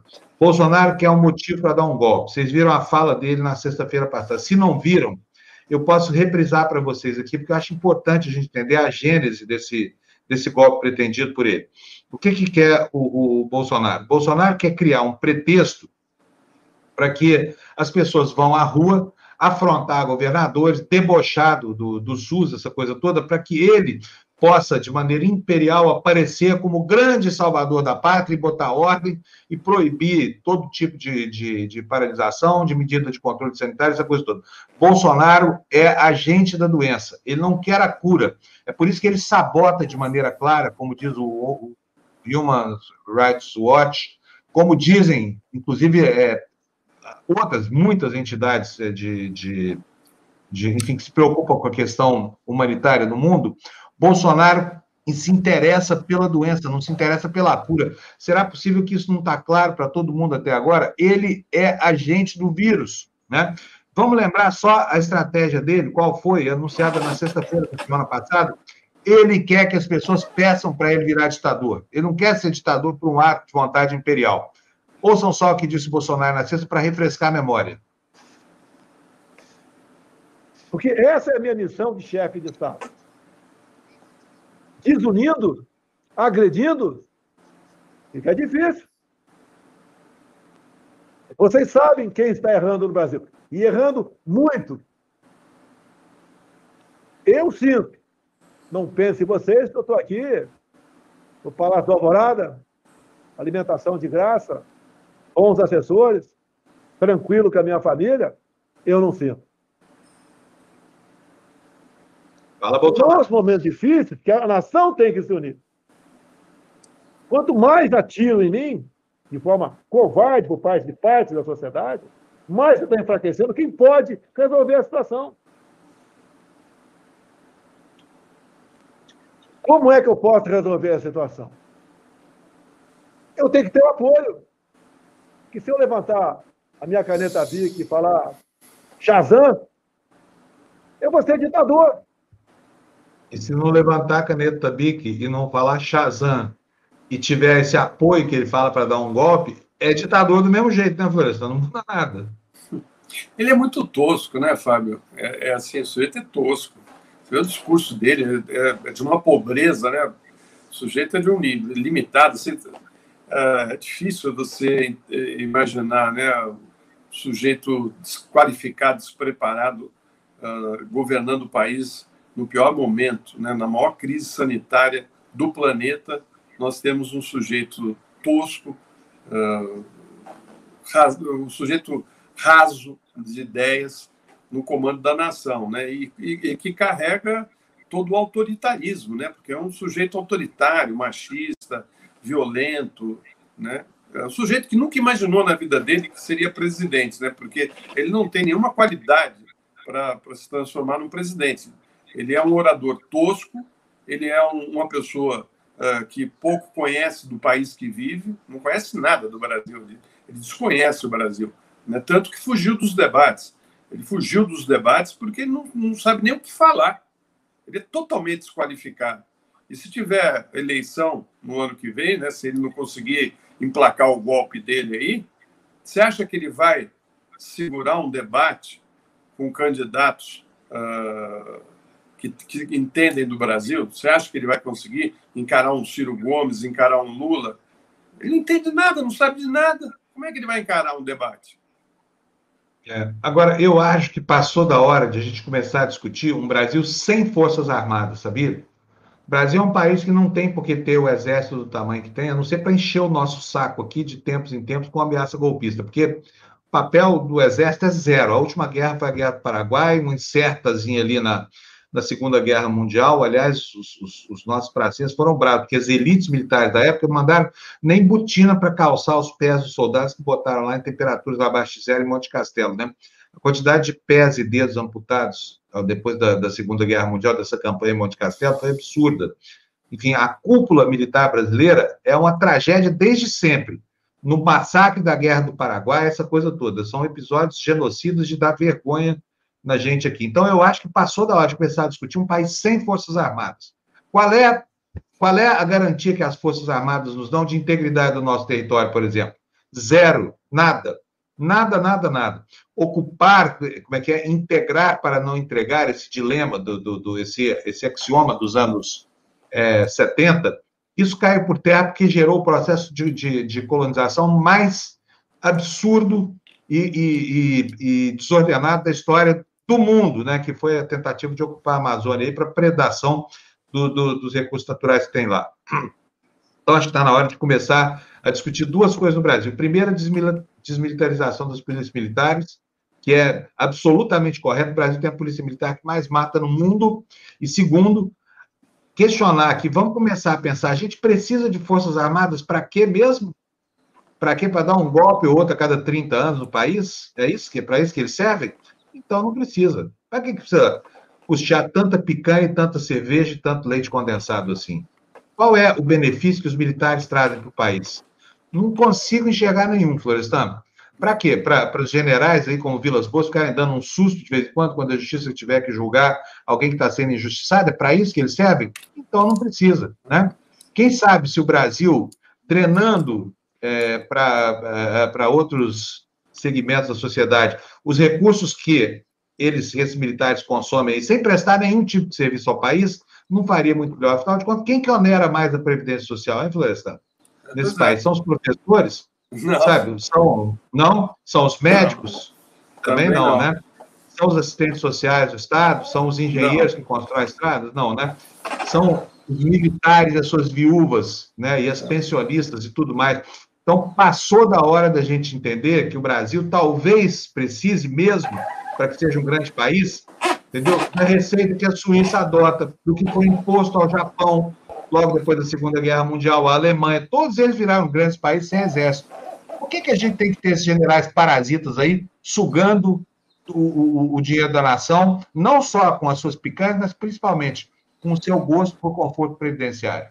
É, eu acho que tinha que haver uma, uma, uma reforma no, no, no, nosso exército, tem que ser, ele tem que passar por modificações grandes, por conta das mudanças, inclusive, uh, na, na maneira de se fazer a defesa do país, né?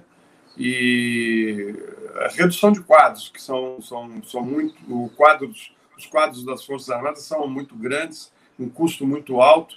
O Brasil tem uma, uma fronteira imensa né, com vários países. Eles deviam cuidar, cuidar dessas fronteiras, cuidar de questões importantes na, na preservação de algumas áreas e mananciais que são importantes para o país porque guerra mesmo, se o Brasil entrar com, com, em guerra com qualquer país uh, desenvolvido, não tem a menor chance. Né? Nós dependemos muito é, é, de um acordo internacional. E até com alguns países da América Latina, o Brasil não tem a menor condição né, de, de, de enfim, e, e a, a, ideia não é fazer guerra, né, a ideia é você buscar acordos uh, e garantir o seu território, né. Então, aí para você ter esses oficiais todos, né, porque o país tem, tem mais oficial, acho, que nos Estados Unidos, uh, percentualmente falando, né, uh, tem muito mais oficiais aqui no Brasil do que lá nos Estados Unidos, né, e os Estados Unidos que está em conflito constante por conta uh, dos seus interesses econômicos né, no petróleo e em algumas regiões do planeta, né? Você tem toda a razão, Fábio, porque eles ficam lá no quartel, ficaram no quartel aí há quanto tempo? De repente eles aparecem querendo falando agora vamos governar, agora vai ficar tudo bom porque nós somos uh, preparados para governar o Brasil. Vocês não são preparados para governar o Brasil, né? Não são nem para uh, encarar uma guerra. Né? Vocês não têm nem preparo para isso, porque uh, nossas Forças Armadas têm limitações limitações uh, de equipamento, de tudo. Né? Então, realmente tem que ser repensado tudo que está acontecendo, Fábio. E acho que as Forças Armadas não deveriam, já falei isso várias vezes, estar tá entregando o patrimônio que tem, que é a credibilidade junto à população, para esse desgoverno. Olha, deixa eu agradecer aqui superchats, essa coisa toda que mandaram para a gente. Fernando, me ajuda, por favor. Rita Franco, muito obrigado pela sua doação de cinco reais. Lembrando aqui que a TV Democracia é mantida por esse tipo de iniciativa que a Rita acaba de tomar. Quem mais, Fernando? Abel Corrêa nos manda mais cinco, dizendo que a glória do projeto Genocida é fazer do Brasil a maior ameaça mundial da pandemia.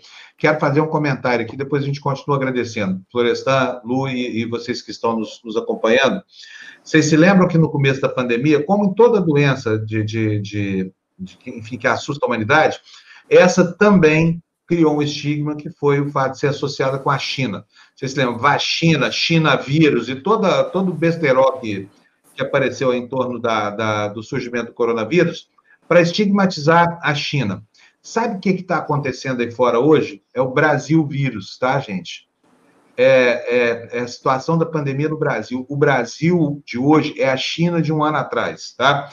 Os estigmas estão recaindo sobre nós, aí no mundo inteiro. Os brasileiros hoje são tóxicos andando pelo planeta. Você, quem, quem vive no exterior, é que tem muita gente que vive no exterior e sabe direitinho o que quer dizer isso, o que quer ser estigmatizado pela sua origem.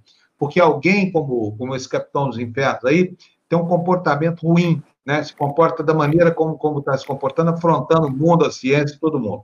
Então, hoje, o China vírus virou Brasil vírus, virou Manaus vírus, virou variante P, não sei das quantas, P1, tudo isso contra nós aí no mundo, tá?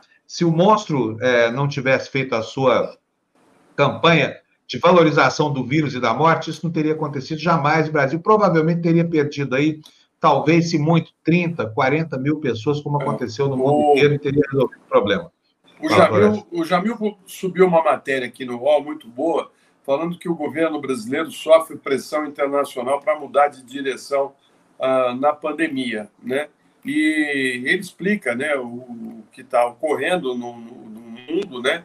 E, e, ele diz o seguinte: o apoio internacional esbarrou em falta de co coordenação nacional que entre os organismos internacionais eh, ele apurou que houve um esforço para ajudar o Brasil, tanto com missões técnicas e orientações, mas a iniciativa esbarrou na falta de coordenação do Ministério da Saúde e foi minada por mensagens contrárias por parte do Executivo. Resultado: o impacto da ajuda foi esvaziado. Quer dizer, uh, cientistas do mundo, da ONU, eh, de outros países tentaram ajudar o Brasil, né, e o resultado é, foi esse. Né, as pessoas uh, no país acabaram uh, desprezando esse apoio e nós estamos com uma, uh, uma situação de tragédia, né, porque nós estamos produzindo variantes e o mundo está muito assustado com o Brasil, né, Fábio? Exatamente. Vou lançar, estou vendo que a campanha, meu raciocínio aqui em benefício da, da, do Brasil sem Forças Armadas teve uma boa acolhida aqui pela nossa comunidade. Acho que era o caso mesmo de encampar essa tese e começar a discutir seriamente, porque ninguém fala em não ter Forças Armadas no Brasil. Eu acho que não precisa. Para que vai querer militar no Brasil? O, o, Brasil não tem nenhum problema de fronteira, está tudo resolvido. Tem nenhuma tem uma pendência nas cortes internacionais, um pedacinho de chão desse tamanho lá com a Venezuela. Ô, é Fábio, sabe, sabe o que está acontecendo hoje? Está ah. Uh, acontecendo o seguinte: o Brasil é o principal país da América do Sul. Né? Para onde o país ia, a América do Sul ia junto. Né? Tinha um papel de liderança. Hoje, hoje, todos os países estão fechando a fronteira com o Brasil. Todos. Todos. Uruguai, Paraguai, uh, Colômbia, Peru. Sabe por quê? Por conta dessa variante. Porque na, na fronteira, em algumas cidades de fronteira, uh, na Colômbia, por exemplo, Letícia, que é uma cidade uh, divisa com o Brasil, né, é uma cidade turística, uh, tá, tem 50 mil habitantes. Lá, em Letícia, morrem três vezes mais colombianos do que no resto do país. Por quê? Por causa dos brasileiros. Você, para entrar no Chile hoje, tem que fazer uma quarentena. Né? Você chega e vai para uma quarentena. Então, assim, olha só que situação que nós chegamos. Nós estamos isolados na América do Sul. Ninguém nos quer. É, exatamente. É, olha, o, tem dois aqui, eu vou colocar o Jamil primeiro, o Vitor em seguida. A gente está falando de América Latina, o Vitor já vai falar de América Latina. Vamos falar primeiro de mundo aqui com o Jamil. Bom dia, Jamil. Bom dia, bom Tudo dia. Tudo bem, meu querido amigo? Eu estou bem. Fim de semana? Tem ministra nova aí ou não? Não, não, tem não. Tem não. não. Mas, Mas você tem muito assunto ser, novo aí, viu? Tem. Eu estava até lendo o teu texto do UOL aqui, um trecho dele, é. porque eu achei ele um alerta do que está acontecendo no Brasil. É, a verdade é o seguinte, Florestan, Lu, Fábio, é, não são os inimigos do Bolsonaro que estão pedindo uma mudança. São os aliados e são as entidades que querem ajuda, ou querem ajudar, no caso. Então vamos só colocar o que é que está acontecendo. Vocês se lembram muito bem, semana passada, já duas vezes, a OMS usou as coletivas públicas, as coletivas de imprensa, é, para fazer alertas muito claros em relação à situação no Brasil. O que eu apurei é que é, essa decisão de, de vir a público e criticar e de fazer essa cobrança ao Brasil, ela aconteceu só depois que nos bastidores, é, basicamente, não houve qualquer tipo de reação aos pedidos das entidades internacionais. E aí, principalmente, no que se refere à OMS nas Américas, ou seja, a Organização Pan-Americana de Saúde, houve uma tentativa real de ajudar o Brasil. Houve uma tentativa de diálogo, houve uma tentativa de mandar equipamentos, é, conhecimento, é, planos, inclusive, é, e, basicamente, duas coisas aconteceram. De um lado, você tem um governo que manda mensagens contrárias, e você tem ainda a falta de coordenação. Né? Não é apenas é, má vontade, é também uma, uma, uma. Perdão, não é só uma falta de, de coordenação, é também mensagens políticas no sentido contrário ao que é sugerido. E isso, claro, esvaziou a cooperação internacional, esvaziou a capacidade dessa cooperação internacional se transformar em uma ação real. Então, isso ficou esvaziado. E a OMS, não só a OMS, mas outros, outros atores também optaram por, então, fazer um alerta. Dizer, olha, é, precisa mudar de rumo, porque esse rumo é, vai, como o Florestan estava falando agora, vai isolar cada vez mais o país, mas não é só que vai isolar o país, vai retardar qualquer tipo de crescimento econômico. E, e aí que eu, eu acho que é um ponto absolutamente fundamental, você tem os próprios donos do capital, os próprios empresários, fazendo já esse alerta ao, à equipe econômica, dizendo: olha, tem que mudar, tem que sair dessa, do negacionismo. Não tem mais ninguém no mundo, é, pelo menos no mundo é, civilizado, é, adotando essa postura. Um dos últimos era o Trump, caiu, né, quer dizer, foi trocado. É, você teve governos como da Suécia e de outros lugares que abandonaram essa atitude negacionista. Na verdade, na, vamos, vamos, ser muito claros, na, na, na, Suécia não era um, um, negacionismo. O que eles acreditavam é que o sistema de saúde teria capacidade e que a população teria o autocontrole. Não é vamos promover aglomeração, vamos promover a cloroquina. Não foi isso que aconteceu na Suécia. Mas até lá, que tinha uma atitude diferente, eu, eu, eu não, não colocaria a Suécia de nenhuma forma num grupo negacionista, eles só optaram por um caminho que não funcionou, eles corrigiram, corrigiram e já voltaram, quer dizer, já, já não tem nem, nem a discussão existe mais. Falta um país, viu, Florestan, que, que segue essa linha aí do, do governo brasileiro, que é a Tanzânia. Né? A Tanzânia ainda insiste que, que a coronavírus é uma besteira, não existe, basicamente, né? não é um problema. E aí você tem uma, uma, uma pressão internacional, que é essa matéria, uma pressão internacional muito clara nesse sentido. E aí vem a história da queda ou não queda do Pazuello, né? vai saber o que exatamente vai ser colocado, de que forma isso vai ser colocado. A realidade é que, para a comunidade internacional, tem dois sinais sendo mandados aí. O primeiro, que é o, vamos assim, o negativo, é, em um ano de pandemia, quatro ministros, né? o que, obviamente, deixa claro que não existe, não existe um plano, que não existe coerência e não existe uma estratégia. Isso de um lado. Agora, a possibilidade do Pazuello cair é, ou ser trocado, ou ser colocado de uma outra forma, é, é visto como uma oportunidade. Uma oportunidade para, eventualmente, essa pressão transformar, ou pelo menos puxar o país para um lado um pouco mais adequado. Agora, no caso aí da, da doutora aí que está sendo cotada, o nome dela é bem visto, inclusive no meio científico, porque é, ela é uma pessoa que, pelo menos, pelo menos aparentemente, insisto, com muito cuidado nessa, nessa avaliação, mas é, ela é conhecida por não ser uma negacionista, ela é conhecida por acreditar na ciência. Então, é, é desse lado que o, a, a esperança existe. Vamos ver o que vem aí, né?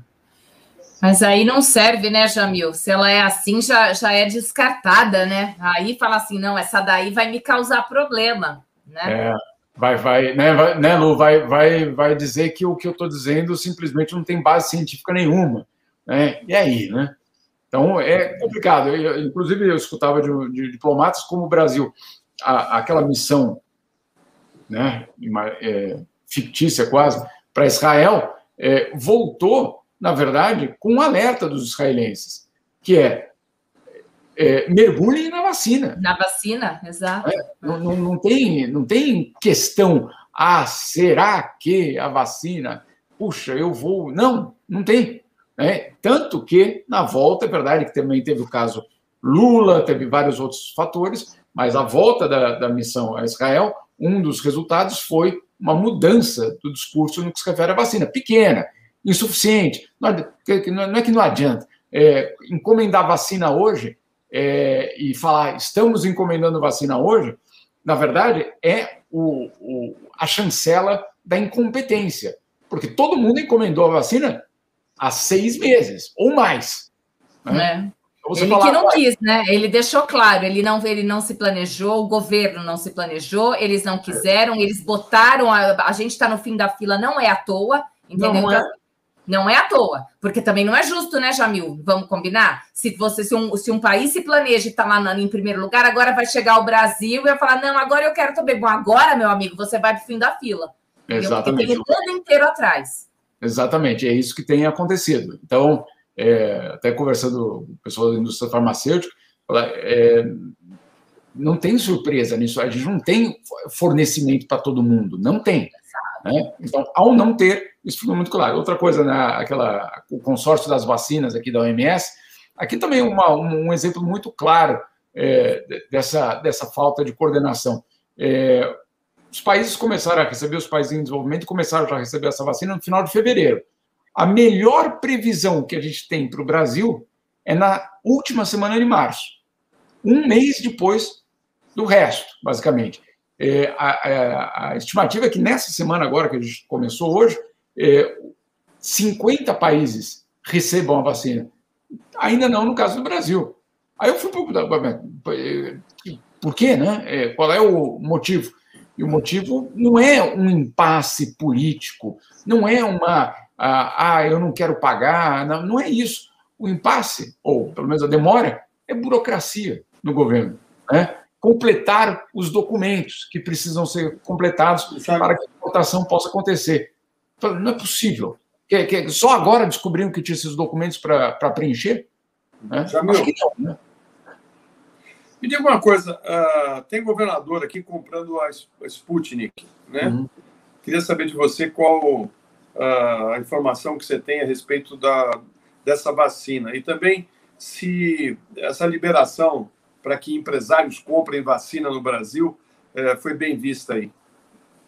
É, vamos lá, o, é verdade, é, Florestan, aqui houve uma, uma enorme crítica ou pelo menos desconfiança, que é uma espécie de crítica em relação a Sputnik logo no início, quando o Putin anunciou, né? e aí, principalmente aqui na, na, na, Europa.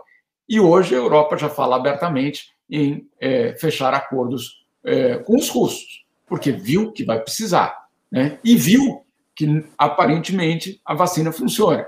Então, é, obviamente, aquela desconfiança atrás não era só uma desconfiança científica, era uma tentativa de frear qualquer tipo de influência maior que a Rússia poderia ter. Então, é, é o velho problema que a gente está vendo desde o começo dessa história, é a politização da vacina. Né? Então, é você escolher a vacina conforme é, o, o que aquela vacina vai representar em termos de poder para o vendedor, e não exatamente para salvar vidas.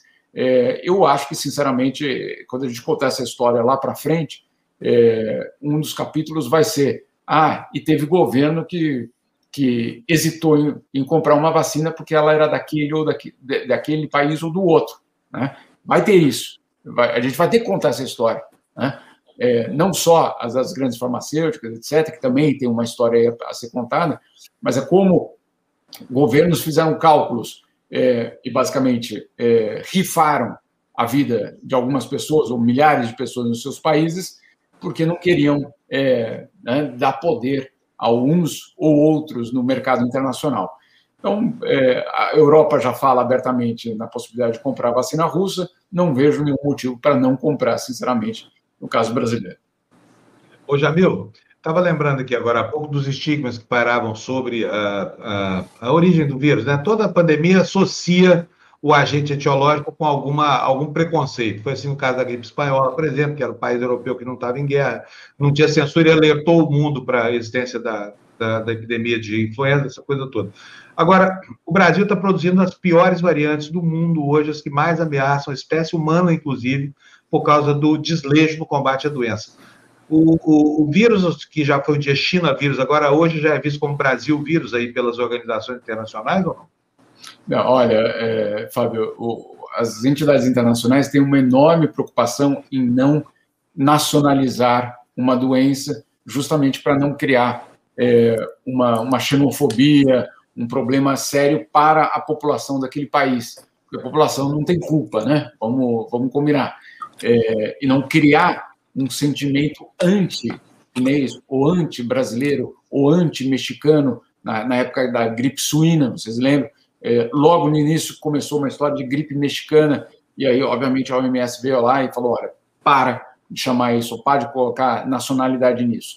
Então, existe um esforço da OMS e da comunidade internacional de não colocar nome é, de nacionalidade nessa, né, nessas tendências ou nesses movimentos. Agora, dito isso, dito isso, a realidade é que tem uma enorme preocupação e uma enorme tentativa de isolar o vírus que vem do Brasil.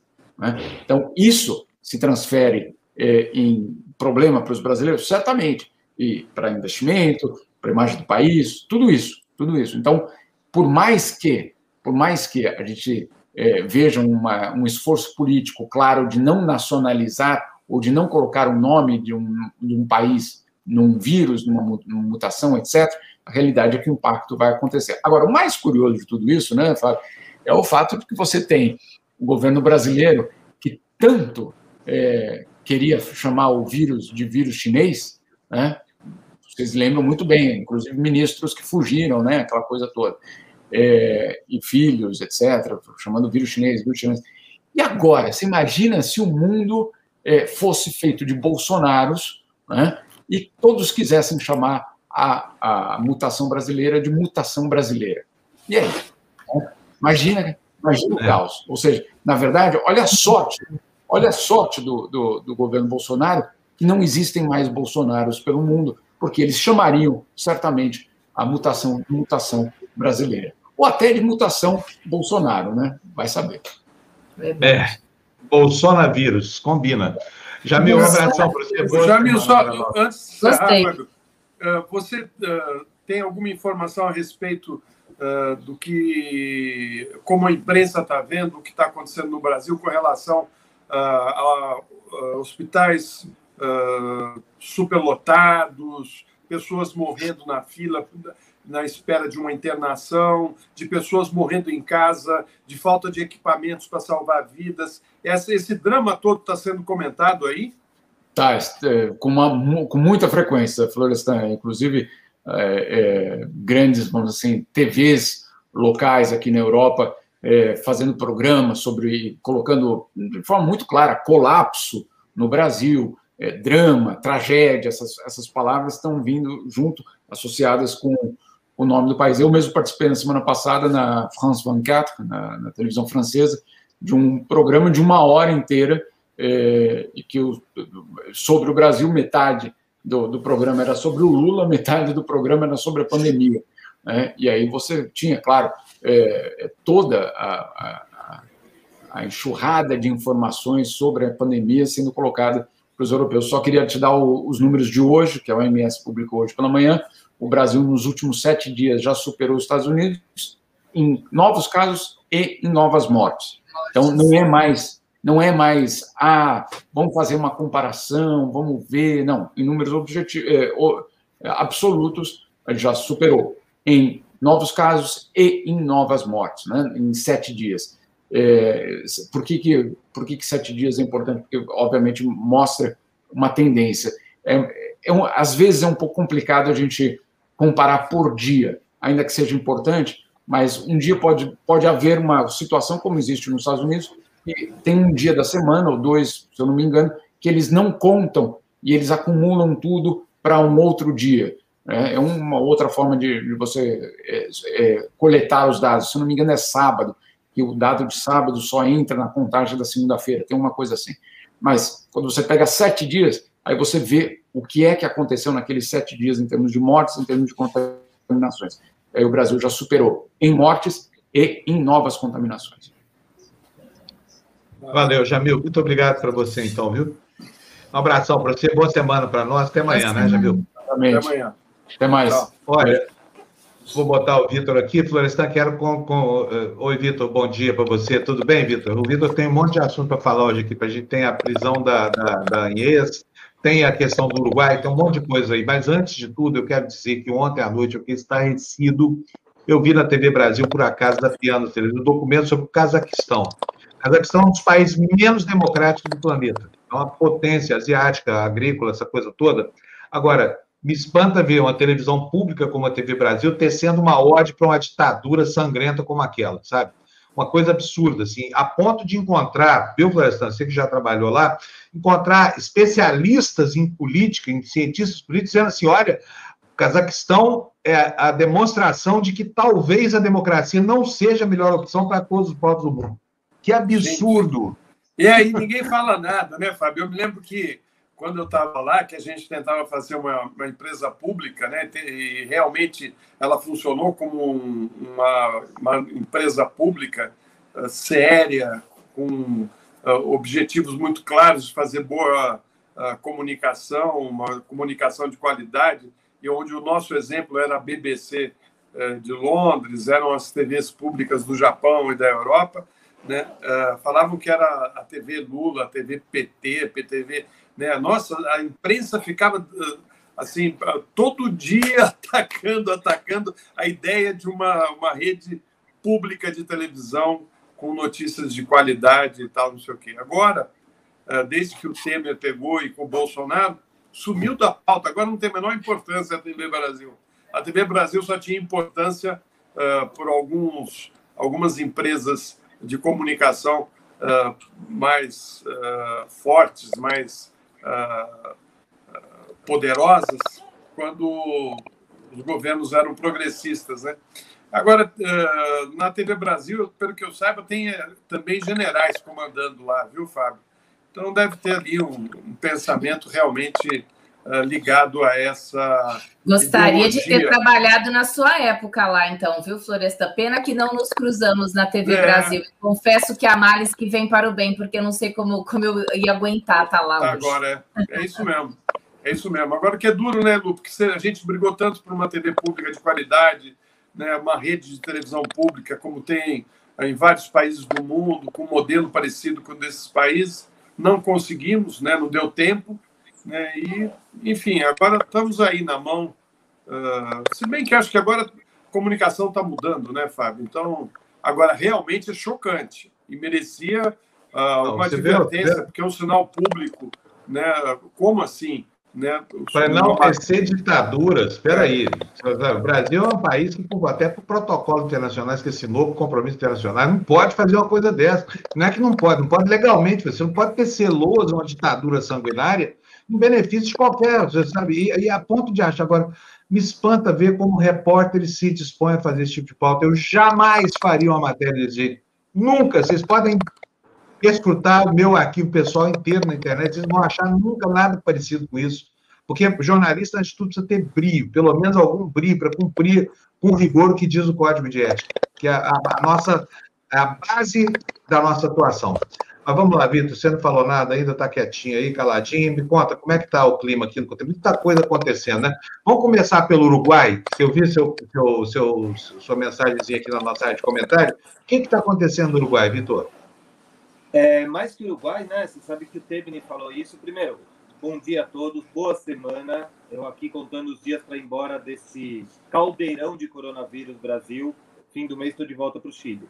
Mas o Uruguai, é, o Tebni falou, eles estão fechando a fronteira, eles estão priorizando as vacinas é, na fronteira com o Brasil. E você acha que é só Uruguai?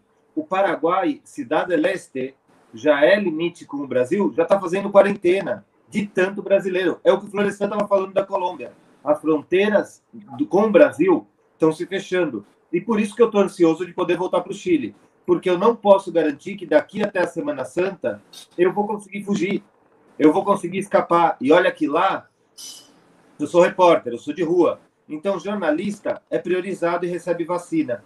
Por falar em vacina, Fabio, vamos falar um pouquinho do Chile? Eu não sei se o Fernando consegue chamar um, uma imagem que eu mandei. Fernando, se puder pôr na tela uma imagem, é uma imagem de vergonha.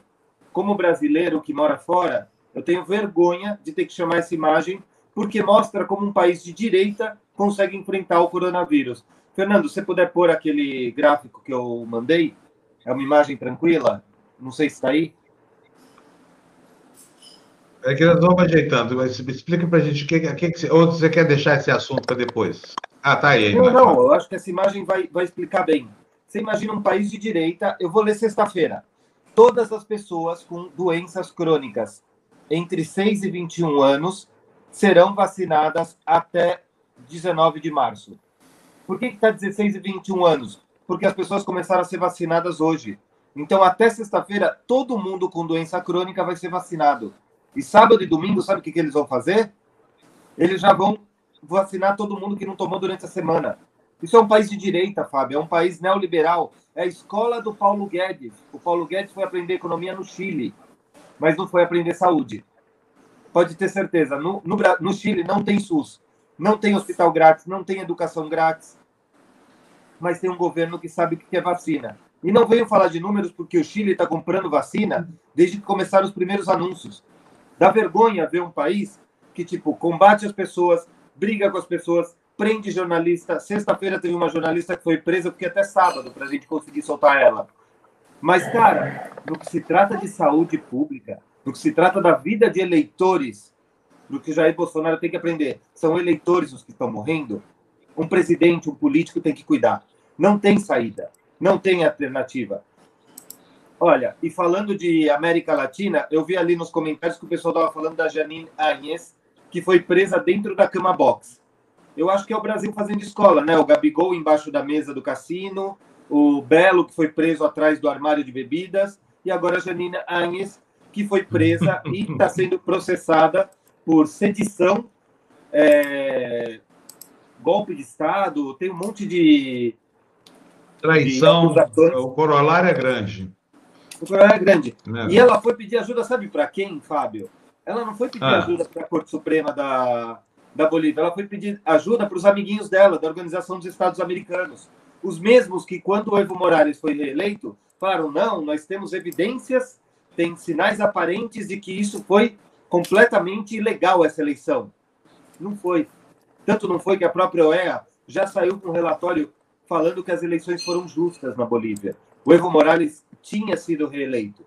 A Corte Suprema tinha autorizado. Você pode até brigar se ele devia ou não ter disputado a eleição. Mas uma vez que disputou, a eleição foi correta e foi justa. Uma coisa bem diferente do que a gente está vendo no Brasil.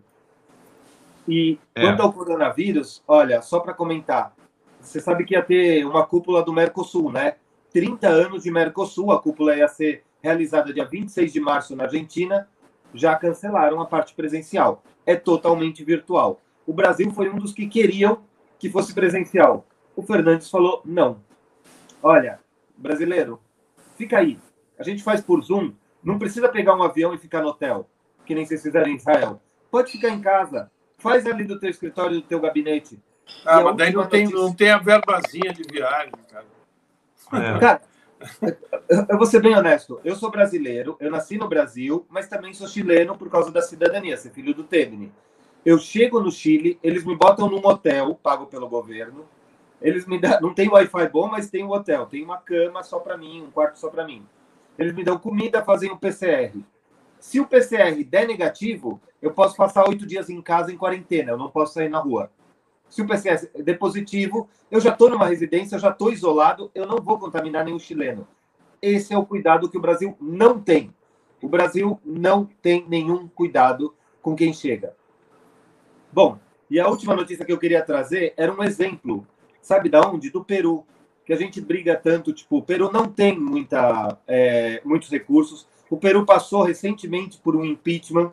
Peru está no meio das eleições onde candidatos são aprovados e recusados o tempo todo. Mas sabe é, teve seis presidentes nos últimos cinco anos. Ah. Sabe que você faz domingo em carro do Peru? Você guarda ah. no estacionamento, porque você não pode sair nem de carro de domingo é proibida é. a circulação de carros particulares aos domingos no Peru. É uma, é, tá muito, muito certo os peruanos, hein? Hã? Muito certo estão os peruanos, porque é isso que tinha que acontecer aqui também. O Brasil não, não sabe o que é lockdown, porque ninguém fez lockdown no Brasil, jamais, né? Agora que está começando uma pressão aí, quando a gente chegar em 500 mil mortes, a pressão vai se tornar insuportável aqui. Na, na mesma medida em que... Ah, fala, Flávio. Só para vocês saberem aí, no nosso grande governo, né, que está tão preocupado com a nossa saúde, né, a manchete do G1 aqui, que o governo autoriza aumento de quase 5% nos preços dos remédios. O reajuste é válido para mais de 19 itens. Né? É, é, essa é a única notícia que a gente recebe no Brasil, quer dizer, no meio de uma pandemia, de uma necessidade imensa de se tomar vários remédios, né? Pimba, vem um aumento, sujeito desempregado. O que é isso? É para aprofundar mais a crise, Fábio? Com certeza. A, a, o, o, que nós vemos com olhos de incompetência, o Bolsonaro vê com olhos de muita competência. Por quê? O que ele quer é exatamente isso. Ele quer criar um elemento de instabilidade social para que ele possa aparecer com aquele cavalo branco do general Lucro dizendo eu sou o repositório da ordem. Quer dizer, é, é a estratégia golpista do, do, do monstro está muito clara, só não vê quem não quer, ele mesmo declara, portanto não há segredo para ninguém. Agora, a questão é saber se ele vai ter coragem para tentar essa jogada, provavelmente porque a jogada vai durar muito pouco e ele ainda sai do palácio com uma condição muito ruim, né? Sai direto para a cadeia. Ou ele espera mais um pouquinho, sai pelas eleições, ou se tentar ficar, né? Vamos ver até quando vai essa queda de braço, essa aposta contra a democracia. Eu acho que isso não dura cinco minutos na nossa história, viu, Floresta? O fato é que está cheio de gente aí querendo uma saída como essa. Né? É inegável a gente julgar pelo que viu ontem. Fala, ô, ô Fábio, Floresta, eu queria chamar um vídeo, já que a gente pôs a imagem, eu queria chamar um vídeo porque o que aconteceu no, na Bolívia, que a gente falou da Janine Anhes, que no final ela foi presa e ela foi. É, a prisão dela, estavam pedindo seis meses, ela vai ficar quatro meses na prisão. ela, o ministro da Justiça e o de Energia, que foram um do, alguns dos líderes do golpe. Eu queria chamar um vídeo, porque é fácil para mim, como jornalista, olhar de fora.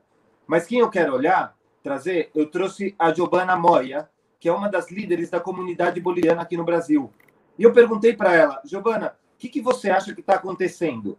E ela mandou um vídeo exclusivo para a gente aqui na TV Democracia. Eu não sei se o Fernando pode pôr no ar. É um minuto e meio, Fábio. E aí eu encerro minha participação hoje para a gente vamos lá, vamos atrasado. Lá.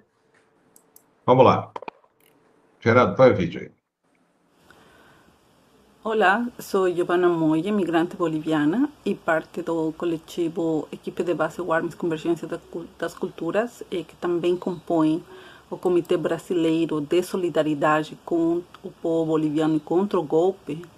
E nesta oportunidade estou aqui para manifestar, eh, não, acho que não somente minha alegria, sino a alegria das pessoas que que denunciamos no golpe que aconteceu na Bolívia e que depois da retomada da democracia nas urnas esperávamos que se fizesse justiça, não? que não as pessoas que promoveram o golpe, executaram o golpe, não ficarem impunes.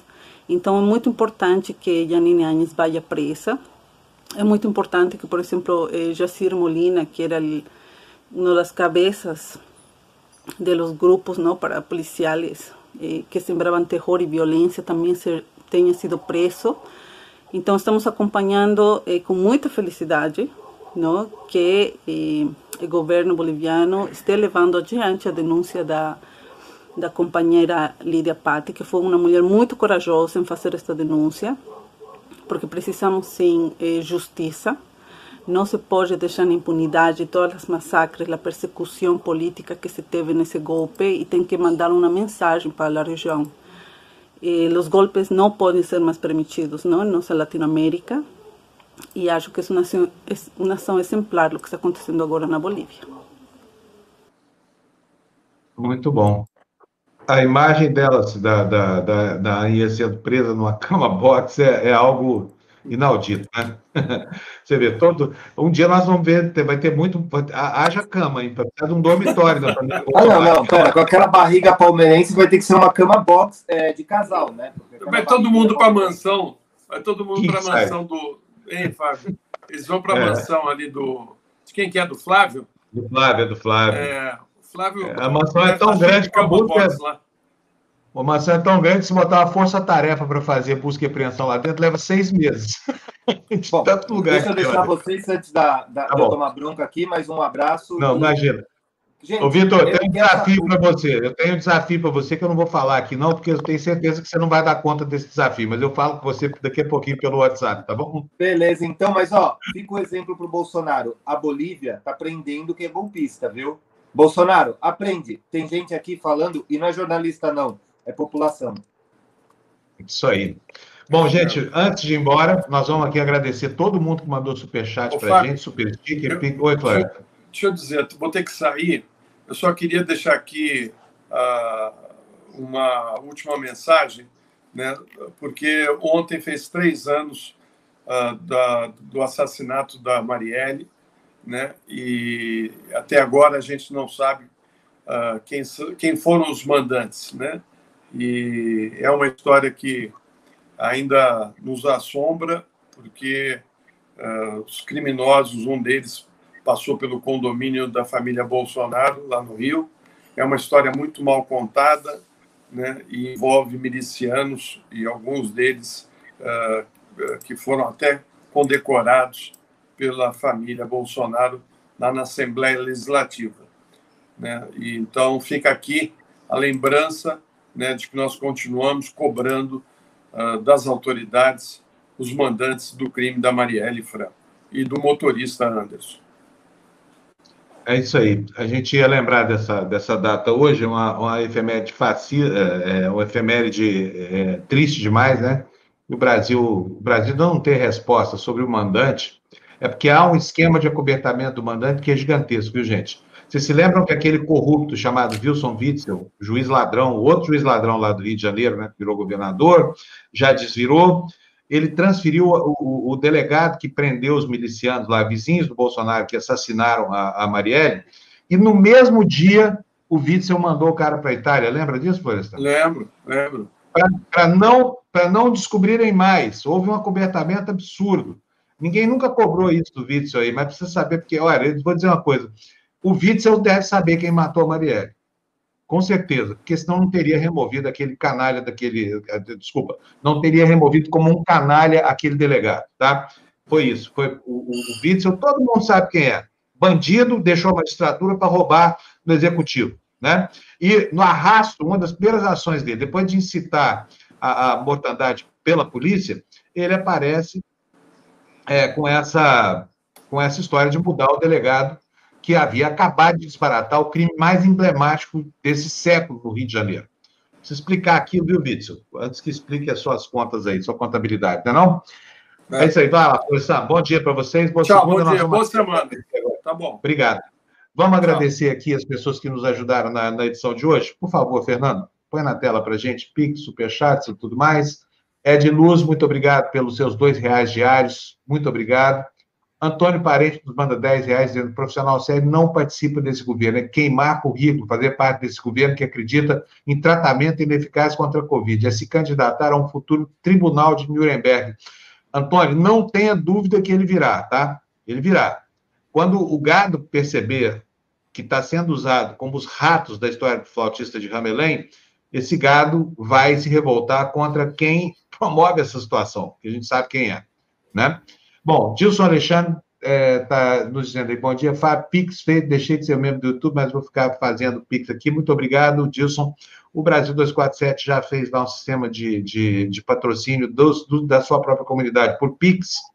Eu estou estudando aqui também, logo, logo vocês vão ver, porque nos interessa muito, até porque das doações que vocês fazem via Superchat e, e Super Sticker, 30% ficam para o YouTube, não chegam nas nossas mãos, né?